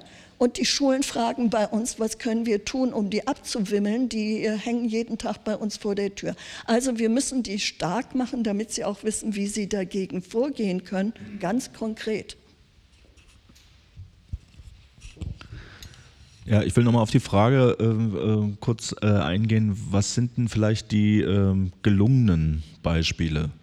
Äh, und ich würde ähm, ketzerisch die These vertreten, wir haben sehr viel Entwicklung und Bewegung äh, gehabt, sozusagen was die Zielgruppe junger Menschen betrifft. Ähm, und zwar auf der einen Seite äh, gibt es erfreulicherweise die Trendwende im Bereich der Schule, der PISA-Prozess, der ja sehr stark sozusagen auf äh, naturwissenschaftliche und Sprachenfächer abgehoben hat und sowas wie eine Ökonomisierung äh, ähm, äh, ja, im Schulbereich äh, äh, befördert hat, ist wieder relativiert worden. Heute diskutieren wir im schulischen Bereich über eine neue Stärkung der politischen Bildung, eine neue Stärkung von kultureller Bildung, Persönlichkeitsbildung.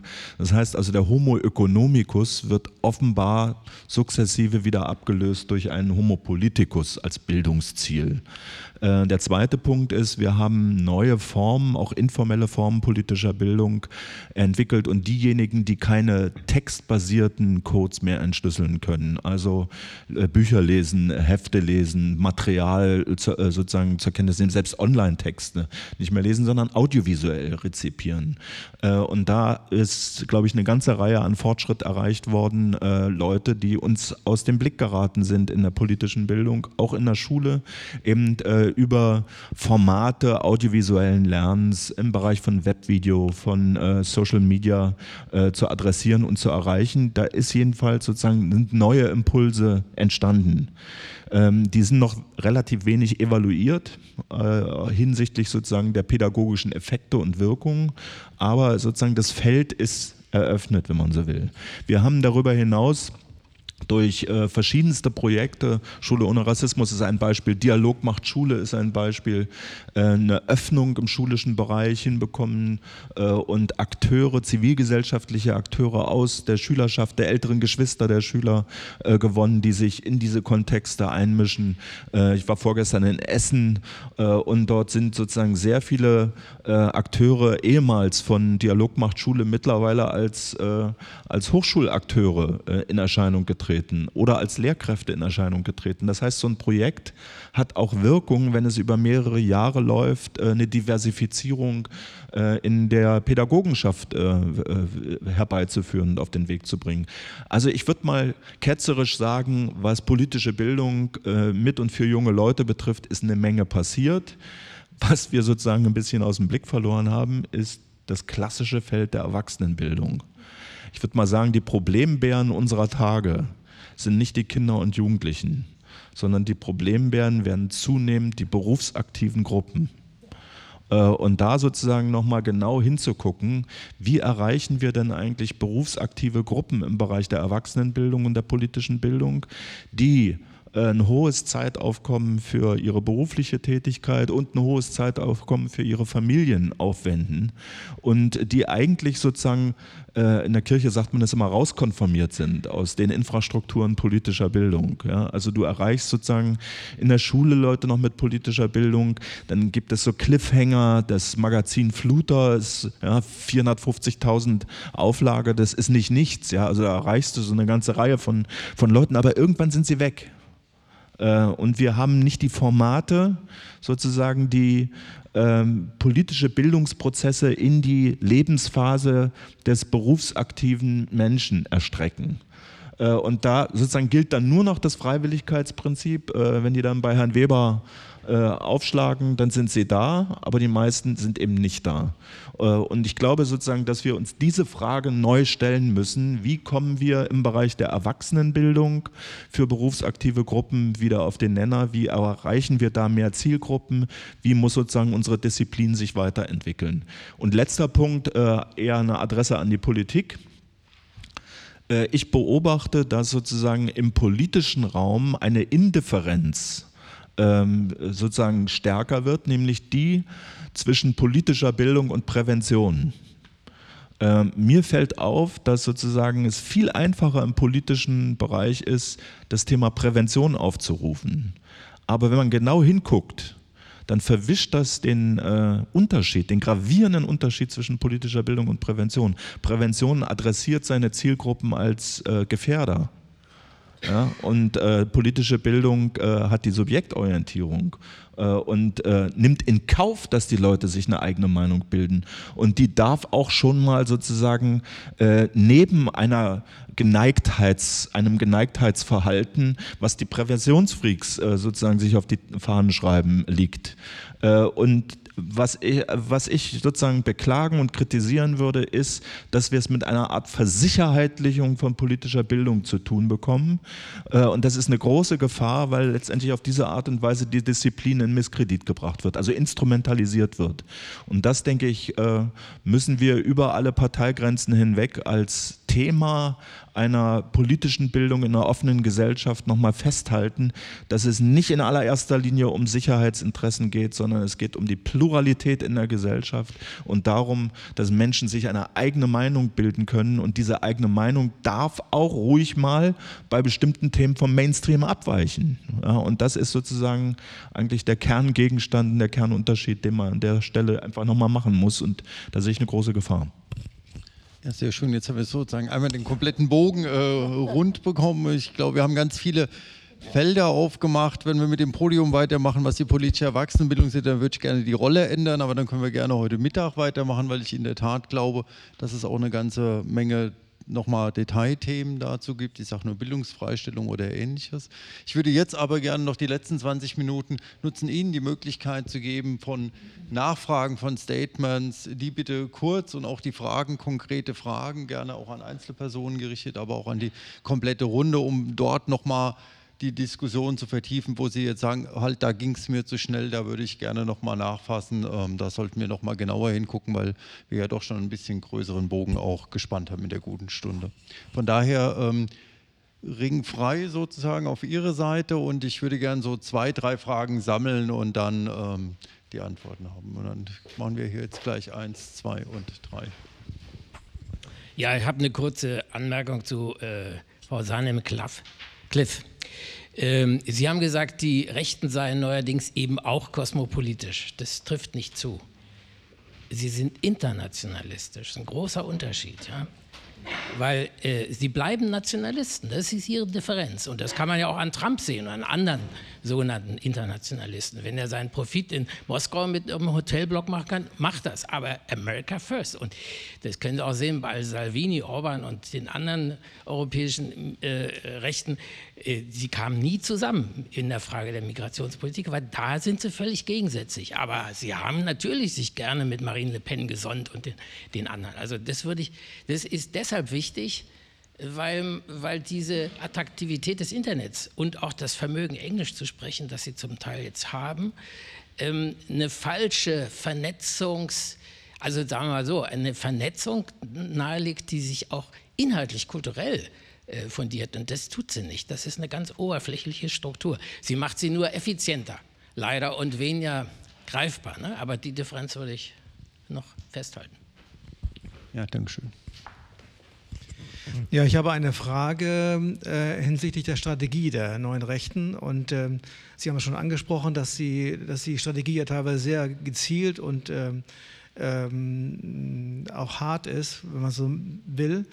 Ähm, ob bewusst oder unbewusst ist das Gedankengebäude der neuen Rechten ja dermaßen verquast äh, und zum Brei äh, geworden, dass man da ja kaum rankommt oder kaum dahinter kommt und kaum auch, was Sie immer gesagt haben, zu einem Diskurs kommen kann. Das war ja, ist sozusagen ja so eine Grundidee der politischen Bildung, glaube ich zumindest, ich komme aus Maria Schule, äh, dass man mit den Leuten diskutieren kann, dass es über den Kopf geht. Und das wird ja zunehmend schwieriger, weil so ein Brei entstanden ist, auch durch die, die neuen rechten Vordenker, da, und, äh, und ich unterstelle mal der, der, der neuen Rechten auch gar nicht den Willen zu diskutieren sondern der Brei soll sich festsetzen in den Köpfen und er setzt sich ja auch, wenn man das äh, bei bestimmten Personen ähm, im Bekanntenkreis sieht, setzt sich ja so fest, dass man da gar nicht mit Argumenten dahinter kommt. Also meine, meine Frage ist, wie kann da überhaupt die politische Bildung agieren? Was kann überhaupt gemacht werden, um hinter diesem Brei im Kopf zu kommen? Dankeschön. Ja, vielen Dank für die Diskussion. Ich habe eigentlich nur zwei ganz kurze Fragen. Das geht zurück auf die Bemerkung von Thomas Krüger. Ähm, Thema Extremismusprävention und politische Bildung, wozu zunehmend die Grenzen verwischt werden. Das haben wir ja ganz am Anfang des Podiums, als Sie noch nicht da waren, äh, auch diskutiert. Also ich wollte noch mal fragen, weil das ja seit zehn Jahren eine dauernde Klage, sagen wir mal, auch ist, der politischen Bildung immer permanent instrumentalisiert zu werden als Feuerwehr, als Prävention. Aber das hat sich ja eigentlich jetzt noch mit dem Programm Demokratie leben, seinem Pleff hat es ja erwähnt, eigentlich noch mal extrem verstärkt, dass tatsächlich sozusagen wie so ein Staubsauger alles, was bei drei nicht auf den Bäumen ist, sozusagen unter Extremismusprävention subsumiert wird. Ich wollte einfach noch mal fragen, gibt es da nicht einen Diskurs mit der Politik oder woher kommt dieses Bestreben? Weil also aus meiner Sicht ist das eine ganz klar politische Setzung, die, wo Politik meint eben schnell und effektiv und auch öffentlichkeitswirksam reagieren zu müssen. Das ist das eine, was ich kurz ansprechen wollte. Und das andere ist auch nochmal die Frage nach dem, der Ruf nach dem kultivierten Streit, also sozusagen politische Bildung muss streitbarer werden ich finde, wo so ein bisschen unklar bleibt, mit wem wird denn dann gestritten, worüber also wenn man sagt, nee, nicht mit den Rechten und nicht mit der AfD, die kommen auf kein Podium, dann frage ich mich, mit wem soll man denn dann streiten? Also wenn man voraussetzt, dass ein Streit schon einen Konsens hat, dann ist es aus meiner Sicht kein richtiger Streit. Also ich glaube, da muss man wahrscheinlich auch nochmal sich zumindest ehrlich machen und äh, eine genauere Streitstrategie entwickeln, die präziser ist als dieser allgemeine abstrakte Aufruf. Jetzt sind wir sozusagen in der Praxis äh, der politischen Bildung ein Stück weit gelandet, weil äh, ich habe jetzt beide, also deine letzte und, Ihre Frage sozusagen, als auch didaktische Fragen ähm, verstanden. Also wie, wie kommt man tatsächlich auch äh, an Menschen ran wo, und, und was heißt denn dann Streit und, und wer mit wem eigentlich über was und warum und in welchem Kontext vielleicht. Also ähm, ich weiß nicht, wer zuerst mag. Gut. Ich greife mal diese Problematik, die wir jetzt am Anfang und am Ende, das finde ich schön, doch jetzt nochmal angesprochen wurde, nämlich das Spannungsfeld zwischen Extremismusprävention, Prävention und politischer Bildung in ihrem Kern. Hm. Ja, diese Klage gibt es. Sie gibt es deshalb aus, ähm, äh, aus gutem Grunde seit mehreren Jahren, weil es diese politische Strategie seit mehreren Jahren gibt in Deutschland. Allerdings ist sie jetzt immer weiter angewachsen und hat einen Punkt erreicht, wo wir jetzt wirklich gemeinsam sehr kritisch hingucken müssen, ob wir das so weiterlaufen lassen wollen oder nicht, oder ob es unklug ist, was wir tun, denn ein Argument, was dagegen spricht. Ich gehe jetzt nicht auf theoretische Argumente ein, warum überhaupt politische Bildung andere Ziele hat. Ein ganz pragmatisches Argument, was dagegen spricht, ist, dass die Zielgruppen das schon längst gecheckt haben. Die haben schon längst gecheckt, dass das Projekt, was jetzt gerade zu uns in die Klasse kommt um mit mir zu rappen, in Wirklichkeit nur hören will, wie gut ich ähm, äh, mich im Islamismus auskenne. Also die Zielgruppen sind ja nicht dumm. Kinder, Jugendliche sind sehr sensibel im Erfassen dessen, was ihr Gegenüber wirklich mit ihnen vorhat. Die fallen da einmal drauf rein, dreimal drauf rein, irgendwann sagen die, oh nee, danke, ja, die brauchen wir nicht mehr. Das sagen sie. Diese Erfahrungen liegen ja vor. Deshalb sollten sollten wir doch daraus lernen und sagen, das ist rausgeschmissenes Geld, wenn man immer weiter das, was nicht wirkt, immer weiter finanziert und in die Welt setzt. Also da muss ein Umdenken stattfinden. Wer muss dafür, für den Punkt, mit wem diskutieren? Ja, ich glaube, wir alle an guter politischer Bildung in Deutschland Interessierten müssen mit denen massiv diskutieren und ähm, auch die Ziele formulieren, die eben ein anderes Bild davon haben, ähm, wofür die politischen Bildungsgelder eingesetzt werden sollen, um es mal klar zu machen. Es geht um Ressourcenverteilung, es geht darum, ähm, Aber wir müssen uns auch fragen, ist das jetzt in Ordnung? Dann können wir doch gleich sagen, den ganzen Etat von der Bundeszentrale können wir gleich den Sicherheitsdiensten geben und dann könnt ihr alle schön nach Hause gehen, wir ruhen uns aus. Das kann ja wohl nicht das Ziel sein. Wenn wir immer noch darauf bestehen, dass es politische Bildung geben soll, dann müssen wir gemeinsam dafür einstehen. So ein bisschen vermisse ich, äh, dass es ein gemeinsames Handeln gibt in der Zivilgesellschaft oder in der Gesellschaft überhaupt dazu. Wer verfolgt denn, welchen Etat die Bundeszentrale politische Bildung hat? Wer setzt sich außer der Bundeszentrale politische Bildung dafür ein, dass sie eben äh, mehr bekommt oder auch landeszentralen politische Bildung, wo ich einen besseren Überblick auch habe auf Berliner Ebene. Äh, wo sind denn die Fürsprecherinnen und Kämpferinnen für genau diese Stellen? Also da ist noch eine Menge zu tun. Vielleicht müssen wir besser miteinander auch kooperieren, also die verschiedenen Kreise, die in diese äh, Themenfelder eingebunden sind. Jedenfalls sind wir im Moment nicht wirklich gut da drin, Gefahren abzuwenden lenken und äh, stark zu steuern in die Richtung, in die wir es wollen würden. Also äh, ich will gleich mal an diesem Punkt anknüpfen. Das Verrückte äh, ist ja zurzeit, dass sozusagen aus dem Feld der politisch Verantwortlichen gesehen wird, dass politische Bildung notwendig ist. Also um das mal so auf den Punkt zu bringen, in den letzten fünf Jahren ist das Budget der Bundeszentrale für politische Bildung verdoppelt worden auf nächstes Jahr 76 Millionen. Äh, und äh, es sind auch zusätzliche Personalstellen bewilligt worden, in erheblichem Umfang. Das heißt also, es wird durchaus gesehen, dass da eine Aufgabe und eine Relevanz da ist. Gleichzeitig aber gibt es eben diese Kontroverse zwischen, also unausgesprochene Kontroverse zwischen Prävention und politischer Bildung. Und die, glaube ich, müssen wir stärker adressieren, auch uns dieser Diskussion stellen und äh, durch diese Kontroverse auch das Profil unserer eigenen Disziplin kritisch und selbstkritisch schärfen. Das ist das eine. Das zweite, was ich äh, äh, sagen will auf äh, die Frage von Christoph Müller-Hofstede ähm, hinsichtlich äh, sozusagen de, des Umgangs äh, mit Kommunitären oder mit chauvinistisch-kommunitären. Das ist ja nochmal ein Unterschied. Äh, sollten wir uns sozusagen vor Augen halten, das, was eigentlich politische Bildung in den letzten Jahrzehnten immer gemacht hat, dass wir normativ unterwegs sind. Äh, normativ heißt nicht neutral, sondern normativ heißt an den äh, Eckpfeilern der Grundrechte und der Menschenrechte äh, entlang unsere politische Bildungsarbeit organisiert haben. Und das sind eigentlich auch die Kriterien, nach denen man äh, zu unterscheiden hat, äh, was äh, gehört sozusagen in den Diskurs politischer Bildung rein und was nicht. Ähm, es wird tatsächlich problematisch, wenn wir chauvinistische Positionen auf den Panels äh, abbilden und berücksichtigen. wenn das genutzt wird und instrumentalisiert wird, um die Grenzen des Sagbaren zu verschieben.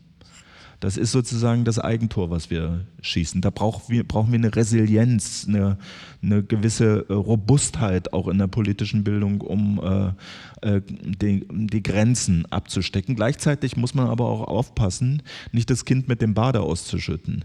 Denn äh, die AfD ist nicht nur eine fest organisierte Partei, sondern sie ist immer auch noch eine Bewegung. Und es gibt sozusagen durch die ähm, Verschiebung im parteipolitischen Spektrum, äh, vor allem im repräsentativen Bereich, einfach sozusagen Valenzen im nationalkonservativen Spektrum, die nicht adäquat repräsentiert sind und Leute, die sozusagen denken, dass sie in der AfD da eben äh, die richtige repräsentative Plattform finden. Und nationalkonservative Positionen sind immer noch durchs Grundgesetz gedeckt. Deshalb würde ich an der Stelle sagen, genau hingucken und da, wo sozusagen normativ der Boden äh, äh, der Grundrechte und der Menschenrechte verlassen wird, da müssen wir die Grenzen ziehen, aber wir müssen sie nicht ziehen sozusagen äh, zwischen uns und der AfD. Das ist, glaube ich, das wäre ein, äh, ein Fehler, weil das Elektorat zu heterogen ist, äh, als dass wir es sozusagen äh, eindeutigen Positionen zuweisen können. Das wäre meine Antwort darauf. Und äh, auf Ihre äh, Bemerkung würde ich kurz nur einen Satz, ich würde Ihnen gerne widersprechen.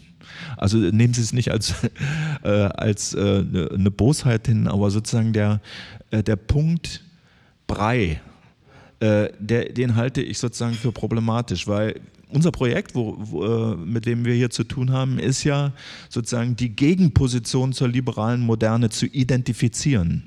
Und das Besondere eigentlich an diesem Projekt, äh, und wenn man genau hinguckt, was diese Position betrifft, ist, dass da ganz klare Konzepte dahinter stecken. Äh, und diese systemischen Konzepte, diese Formen, also Stichwort Homogenität, homogene Gesellschaft, ja, also diese Vorstellung, die gilt es präziser und schärfer in den Blick zu nehmen, um uns sozusagen mit ihnen sachgerechter auseinanderzusetzen. Eine Zurückweisung äh, ist immer dann schwierig, wenn man sozusagen mit einem Brei, mit einer sozusagen undifferenzierten äh, Gegnerschaft zu tun hat. Aber diese Gegnerschaft zur liberalen Moderne ist identifizierbar. Es gibt theoretische Systeme dafür, es gibt bestimmte Ideologien und Positionen dafür und die müssen beim Namen genannt werden äh, und die müssen auch ernst genommen werden und eben äh, identifiziert werden. Und ich glaube, das ist eigentlich äh, die Herausforderung auch in der politischen Bildung, professionell und äh, souverän damit umzugehen. Äh, zur Förderpolitik vielleicht noch eines. Ähm, äh, wir sind ja alle nicht selbstlos unterwegs hier, sondern wir sind ja auch alle historische Materialisten äh, und die Problematik der Einigkeit hört dann auf, wenn es ums Geld geht. Und die nochmal sich klar zu machen, dass eigentlich das, was wir im Moment erleben, diese Aufpumpung der, der, das Aufpumpen mit Geld der Extremistenprogramme, hat natürlich was, da werden Ängste bedient, auch in der Bevölkerung. Da will man kurz vor Wahlen gewählt werden. Deshalb werden mal noch kurz vorher 80 Millionen in, äh, in bekommt die eine Seite, dieses Ministerium bekommt 80 Millionen für Demokratie leben und die anderen bekommen die 80 Millionen äh, für die andere Farbe das sind ja Mechanismen, die müssen wir uns klar machen. Und das sollten wir auch nicht einfach so drum reden äh, und so tun, als sei das alles so selbstlos, was wir hier tun. Ja? Ähm, das gehört auch für politische Bildner mit dazu, dass sie sich das auch äh, klar machen, in welchem Setting sind sie eigentlich unterwegs. Und dann ähm, habe ich es eigentlich aufgegeben, von einer gemeinsamen Interessensvertretung der politischen Bildung äh, ähm, daran zu glauben, weil im letzten Moment äh, ist doch das eigene Hemd näher als der Rock des anderen oder so. Also das, äh, ähm, äh, äh, aber das, diesen Mechanismus muss, muss man sich klar machen. Und äh, dann sind wir bei die Frage, wo werden da eigentlich die Standards gesetzt? Die werden natürlich in der formalen politischen Bildung curricular gesetzt. Da sollten wir, glaube ich, uns auch wirklich damit beschäftigen. Da leiden wir ein bisschen unter Bildungsföderalismus, aber ähm, auch Bund Landeszentralen sind sich, glaube ich, nicht immer ganz einig, wenn es darum geht, äh, äh, da was zusammenzumachen. Aber äh, auch da, also im curricularen Bereich, und wir können nur äh, als Bundesausschuss für politische Bildung Freiwilligkeit anbieten durch Fortbildung und äh, vielleicht das, was Sie hier jetzt betreiben. Äh, Herr Füchs hat es ja am Anfang auch ähm, sehr deutlich gemacht. Sie besetzen eigentlich Lehrstellen, die eigentlich normalerweise auch in die Hochschulausbildung reingehörten und äh, die da eigentlich auch dringend verortet werden müssten. Vielleicht das zu dem. Äh, zum anderen äh, ähm, mit dem Brei. Äh, wenn es wirklich, wenn um den Brei geht, ist es zu spät. Da, da, retten sie nichts mehr. Die Prävention hat da ja so schöne Bilder von Primär, Sekundär und äh, Tertiär ist dann schon ins Gefängnis, glaube ich, Prävention en, en, entwickelt. Ähm, äh, primär heißt, dort, wo, wo Menschen schon das Gespräch verweigert haben, haben wir keine Chance mehr. Aber ich nehme auch nicht wahr, dass das die Masse ist. Es gibt Einzelne, aber ich kann jetzt noch nicht dieses Bild bestätigen, dass die Masse sich schon abgehängt hätte. Also das äh, sind Einzelne, aber ähm, ein Problem ist der neuen Rechten oder anderen, dass sie immer den Einzelfall als Allgemeinheit versuchen zu, uns zu erklären und lassen sie uns diesen Mechanismus auch äh, durchbrechen. Ja, Streitkultur, äh, natürlich braucht sie, äh, braucht sie ähm, ganz konkrete Regeln. Also das ist ihr, ihre Basis. Ähm, sie haben es vorher gesagt, den Grundkonsens, dass wir zivilisiert streiten wollen. Wenn wir den verlassen, dann haben wir verloren. Aber ganz praktisch äh, erleben Sie äh, so praktische Beispiele, die ich höre. Äh, Schule lehrt Bundestagsabgeordnete ein, müssen wir da alle einladen, ähm, von, von links bis rechts. Äh, warum dürfen wir das nicht tun oder dürfen wir es? Ja? Äh, oder noch ganz extremer, äh, müssen wir auch die einladen, die nicht im Parlament sind. Das ist ein Problem von Schule. Jetzt ich bei mir in der außerschulischen politischen Bildung ist, ist es ein bisschen einfacher. Äh, wer, wer bei uns aus unserem Werte, äh, wer auch vom, also normativ, wer aus dem Wertekontext aussteigt, bekommt von uns keine Bühne. Äh, und äh, auch nochmal die Normativität des äh, Bildungsprozesses angeguckt. Also wer, wer nicht, sich nicht auf einen Bildungsprozess einlässt, nämlich Argumente zu hören, zu wägen und zu sagen, das passt, dann ist es eine Showveranstaltung, die eine andere Qualität hat, die dann zur Abteilung Propaganda und Selbstdarstellung gehört, aber die nichts mit Bildung zu tun hat, ohne die Eitelkeiten von Bildung auch immer mit ins Spiel zu nehmen. Aber da, da finde ich, das sollten wir als politische Bildnerinnen und Bildner auch selbstbewusster auftreten und sagen, dafür sind wir da. Da bekommt man manchmal Haue äh, und äh, das gehört aber auch zum Spiel der Rechten, weil sie genau mit dieser Opferrolle dann kommen, ja, wir wurden nicht gehört und, und, und. Aber äh, genau dieses Spiel müssen wir offenlegen durch sowas. Ich würde trotz der fortgeschrittenen Zeit gerne noch zwei, drei Fragen zulassen und dann eine Abschlussrunde machen. Okay, eine Frage haben wir. Ich würde gerne nochmal nach der Rolle der politischen Bildung nachfragen. Da gab es vorhin ein Stichwort, was ganz schnell wieder weg war.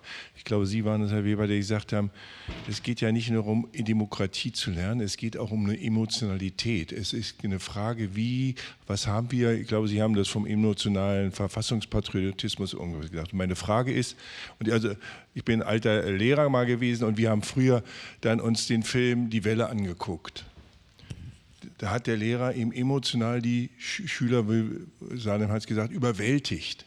Aber wir haben dann, glaube ich, ein bisschen falsch draus gezogen, oh, wir müssen ganz vorsichtig sein, wir müssen uns ganz zurückhalten. Und Beziehung, oh. Und heute würde ich sagen, Schule ist vor allem Beziehungsarbeit. Aber wie geht das in der politischen Bildung? Gibt es da auch solche Möglichkeiten? Und ist das tatsächlich, ist das eine Aufgabe aus Ihrer Sicht auch? Also diese emotionale Seite auch mit äh, zu stärken? Um tatsächlich eine Verbindung hinzukriegen, dass es mehr ist als nur im Kopf. Ja, danke schön. Und hier vorne noch eine Frage. Ja, ich fand den äh, Aspekt der Identitätspolitik sehr, sehr spannend und würde da gerne noch ähm, etwas weiter nachfragen, ähm, weil ich wahrnehme, dass das aus meiner Sicht so eine Art neue Konfliktlinie zu werden scheint in der, in der äh, Auseinandersetzung. Und ähm, ich stelle mir die Frage gerade im Kontext der Wertgebundenheit, als jemand, der sich als, äh, in der Sozialpsychologie ganz intensiv mit der Entwicklung sozialer Identitätstheorie auseinandergesetzt hat, die ja ursprünglich eigentlich mal in erster Linie eine erklärende, beschreibende Theorie war und erst dann nach und nach zu einem ja, politisiert wurde, mehr oder weniger. Ähm, ob wir nicht, wenn wir sagen, ähm, wir sind in einem Staat, der sozusagen eine liberale, sehr individualistische Verfassung hat, gar nicht darüber diskutieren sollten, ob es gute und schlechte Identitätspolitik gibt, sondern vielmehr diesem Narrativ der Identitäten, das aus meiner Sicht irgendwie, das war logisch konsistent, dass es von den Rechten irgendwann aufgegriffen und äh, angewendet wurde, ein Narrativ der Individualität und der individuellen Rechte gegenüberstellen müssten, gerade in der politischen Bildung, weil all das, was sozusagen die Recht, dieses Denken in Gruppenrechten und die Diskriminierung von Gruppen ähm, ja, beschreibt und, und sozusagen dieses Einstehen für Rechte notwendig macht, kann man ja genauso auch für das Individuum denken. Und dann würde man so ein bisschen ähm, ja, diesen, diese Konfliktlinie vielleicht umgehen und ein integrativeres, ein dekategorisierenderes ähm, äh, ja, Bild da entgegensetzen, ein Narrativ da entgegensetzen. Ui, jetzt müssen wir nochmal eine neue Runde aufmachen, aber ähm, ich frage mal, Sana, willst du zuerst? ähm, nö. ähm, weil uns das nicht ähm, weiterhilft an der Stelle, wo wir ein Problem haben. Ich bin vollkommen ähm, bei dem Bild einer Gesellschaft, wo das Individuum an sich im Fokus steht und nicht Gruppen, die sich gebildet haben. Das ist mir persönlich sehr sympathisch. Ich bin jemand, die aus welchen Gründen auch immer Gruppenbildung gegenüber ein immer etwas komisches Gefühl hat. Nichtsdestotrotz gibt es aber Eigenschaften von Menschen, die sie aufgrund dieser Eigenschaft äh, benachteiligen. Äh, ich denke jetzt an die Rechte von Schwulen und Lesben. Äh, so ist es doch sinnvoll gewesen, dass sie sich zusammengetan haben rund um ihr gemeinsames Anliegen herum. Wenn das nicht passiert wäre und es nicht Koalitionen mit anderen Gruppen gegeben hätte, wären wir heute nicht da, wo wir sind wo ja immer noch Luft nach oben ist. Äh, so ist jetzt zum Beispiel die Tatsache, dass sich sogenannte oder selbstbezeichnete People of Color zusammentun, äh, um sich zu formieren und ihre Rechte einzufordern, eine logische Konsequenz der Tatsache, dass es Menschen gibt, die genau aufgrund dieses Merkmals diskriminiert werden. Also das gibt schon Sinn. Äh, ich sehe das und möchte es gerne sehen als einen Zustand im Übergang hin zu einer Gesellschaft, wo es nicht mehr notwendig sein braucht, dass man sich zusammenschließt, um die individuellen Rechte einklagen zu können. Ich weiß aber, das ist eine Utopie, eine Vision, die ich nicht aus dem Blick verlieren möchte, aber die ich nicht mehr erleben werde in meiner Lebenszeit mit Sicherheit. Insofern ja, wir brauchen heute noch solche Zusammenschlüsse, aber die müssen sich an genau den Werten messen lassen, wie Thomas Krüger eben auch sagte, auch im Kontext der Frage, mit wem rede ich, mit wem rede ich nicht. Es gibt Linien, wenn die überschritten sind, dann ist eben eine Gegnerschaft da. Wir reden ja auch über Gegnerschaft. Das ist so. Der Punkt äh, hier jetzt, äh, hallo übrigens, ähm, Emotionen einbeziehen in die Arbeit, Beziehungsarbeit, ohne dem geht gute pädagogische Arbeit nicht. Ja, das ist für mich absolut klar, dass es so ist. Äh, wer das nicht so sieht, kennt pädagogische Arbeit nicht ähm, ins, äh, oder verhandelt unter diesem Begriff ein, ein Manipulieren von jungen Menschen, aber das ist keine Pädagogik in dem Sinn, äh, die wirklich was über. Diese Begriffe sind sehr diskreditiert worden durch die ganzen Debatten um den Missbrauch, sexuelle Übergriffe, Grenzüberschreitungen, äh, Kirche, aber auch fortschrittliche Ansätze muss ich nicht im Einzelnen aufzählen. Äh, und es war wichtig, dass diese kritischen und in inakzeptablen, übergriffigen ähm, ähm, Konstellationen benannt und angeprangert und verfolgt werden. Richtig. Wir dürfen aber auch hier das Kind nicht mit dem Bade ausschütten. Es bleibt trotzdem so, dass der Mensch dem Menschen begegnet in dem Moment des Lernens. Das Kind, der Jugendliche, Erwachsenen begegnet. Es finden natürlich interpersonelle Beziehungen statt. Also die sollten uns wichtig sein. Was uns fehlt, ist die Zeit dafür. Mein Lieblingsspruch ist bei all dem, wenn ich gefragt werde, ja, was schlägst du denn vor, was wünschst du dir denn, sage ich immer mehr erwachsene Minuten pro Kind und Tag in der Schule. Und wir haben sie im Moment weniger denn je. Und dass die Emotionen mit angesprochen werden müssen, halte ich für eine Selbstverständlichkeit. Übrigens werden sie immer mit angesprochen, auch dann, wenn ich es gar nicht beabsichtige. Ich bin dafür, sie bewusst mit einzubeziehen in die Interaktionen. Da ich auch Kunstlehrerin bin, hängt mein Herz sehr daran, kunstpädagogische Ansätze in die politische Bildungsarbeit einzubeziehen. Und wir alle wissen definitiv, dass das sehr gut geht und dass wir genau diese Ansätze noch weiter stärken und ausbauen und in die Ausbildung aber von Pädagoginnen einbeziehen sollten. Ist es nicht lustig, dass sowas in der Ausbildung kaum vorkommt, obwohl wir Praktikerinnen doch definitiv wissen, dass die sehr gut wirksam sind, gut angenommen werden, dann kann man eben auch mit einem Trickfilm arbeiten, mit Rap arbeiten, mit, dann ist das Spektrum plötzlich für uns und unsere Instrumentewelt wird größer, aber in der Ausbildung kommt das alles so gar nicht vor. Also warum eigentlich, ne, fragen wir uns. Mhm. Und eine letzte Anmerkung zur Emotion. Jetzt habe ich ganz viel dafür gesprochen und sage gleichzeitig, ich halte es für gefährlich, wenn Emotionen zu sehr hochstilisiert werden, einen zu großen Raum in der Gesellschaft, in gesellschaftlichen Diskursen haben. Historisch kann man es sehr gut sehen, dass immer dann, wenn Irrationalität, jenseits der Ratio liegende emotionale Dimensionen größer werden in der Gesellschaft, ist es nie gut geendet. Das war auch in den 20er Jahren so, um es mal an einem Beispiel festzumachen. Zu viel Emotionalität im Sinne von Irrationalität, Verschwörungstheorien, Chemtrails, goldene Aluhüte, äh, die jüdische Weltverschwörung, all das gehört mit dazu. Engel, die kommen, Wahrsagerinnen, ist gefährlich. Ich plädiere für ganz klassische Aufklärungswerte von Rationalität im Miteinander in der Gesellschaft, so altmodisch das auch klingt sind die zwei Theologen hier, die noch auf der Bühne sind, schon fast nervös. Herr Weber, bitte. Nee, Sie dürfen ja alles, äh, von der Jungfrau Maria bis zu den Aluhüten dürfen Sie alles glauben im Rahmen der äh, Religionsfreiheit. Äh, das ist ja äh, nicht, nicht die Problematik. Äh, die Problematik ist in der Tat, und da würde ich Ihnen schon zustimmen, also Pädag bewusste Pädagogen können mit kontrollierter, müssen Emotionalität kontrollieren und das gehört in den Ausbildungsprozess rein. Und die Problematik, die wir haben, ist, dass wir viel zu stark auf kognitive Ausbildungsprozesse setzen und nicht auf, die, auf, auf diese, diese Geschichten. Ein praktisches Beispiel, Sie können ein super Seminar machen, wenn das Essen schlecht ist, kriegen Sie nur eine durchschnittliche durchschnittliche Bewertung. Also, äh, und äh, andersrum. Äh, ob das Essen schlecht ist, das muss vegan sein. Äh, aber nur bei meiner Tochter. Das, ist, äh, äh, das, das muss passen. Ja? Und andersrum, andersrum können Sie natürlich ein ähm, ja, super Essen, können Sie auch noch eine, ein durchschnittliches Seminar rausreißen.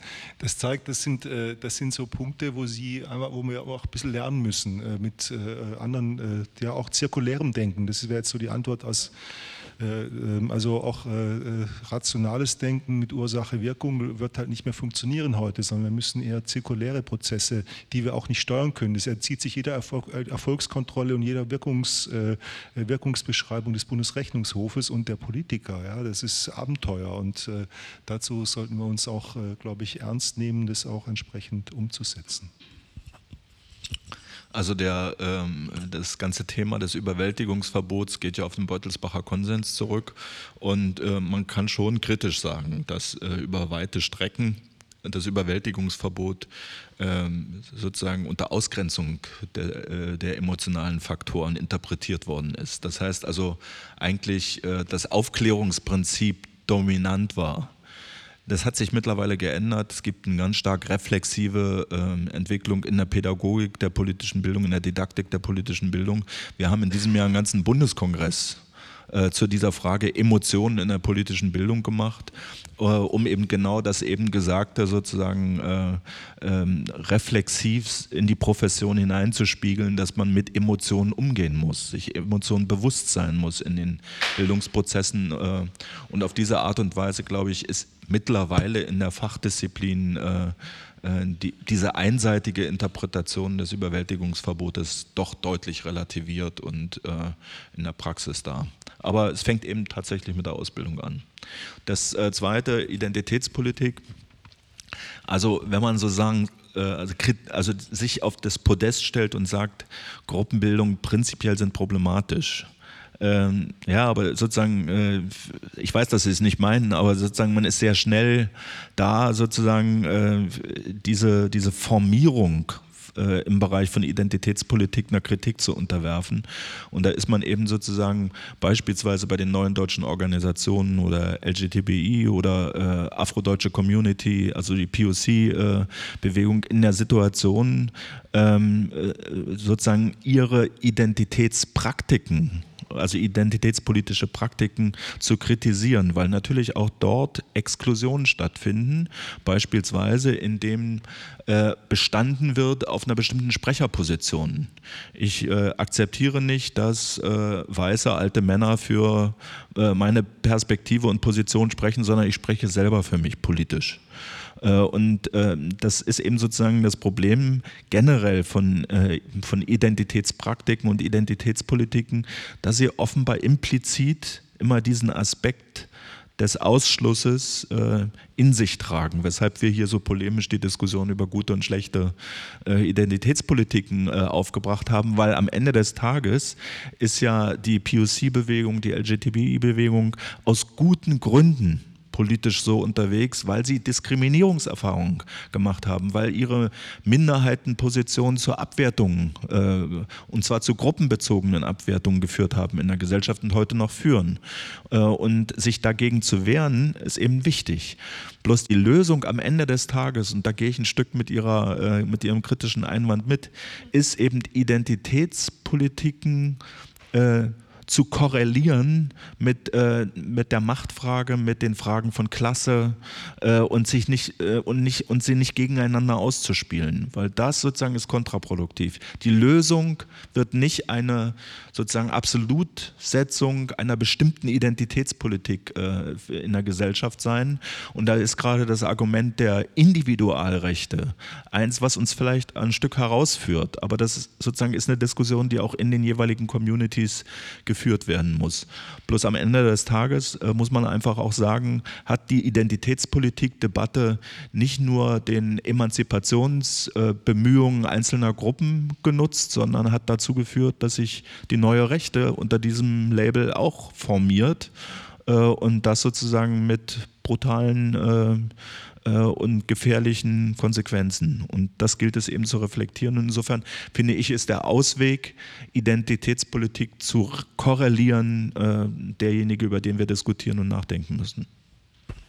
Ja, ganz herzlichen Dank äh, an das Podium, ganz herzlichen Dank Ihnen für das Interesse. Ähm, ich denke, es ist deutlich geworden, mit welchen Fragen auch unter gerade der gesellschaftlichen Zuspitzung, auch politische Bildung äh, auch ringt, auch kritisch mit sich ringt. Und das fand, fand ich jetzt auch sehr gut, dass, glaube ich, an mehreren Punkten deutlich ge geworden ist, dass die Profession äh, nicht so, so, so oder andersrum vielleicht ihre Identität auch gerade in diesem gemeinsamen Streit um dem, was sind die, die richtigen Ansätze, deutlich macht. Und ich bin Ihnen beiden nochmal sehr dankbar, dass jetzt auch deutlich wurde, dass politische Bildung ein Gesamtkunstwerk immer ist, wo das Essen und der Raum und die Gelegenheiten und die Menschen und die, die Situation sehr dazugehören, wie dann ähm, auch tatsächlich Bildungs Prozesse statt, stattfinden können. Von daher besten Dank und ich glaube, wir dürfen uns jetzt der Mittagspause erfreuen. Genau.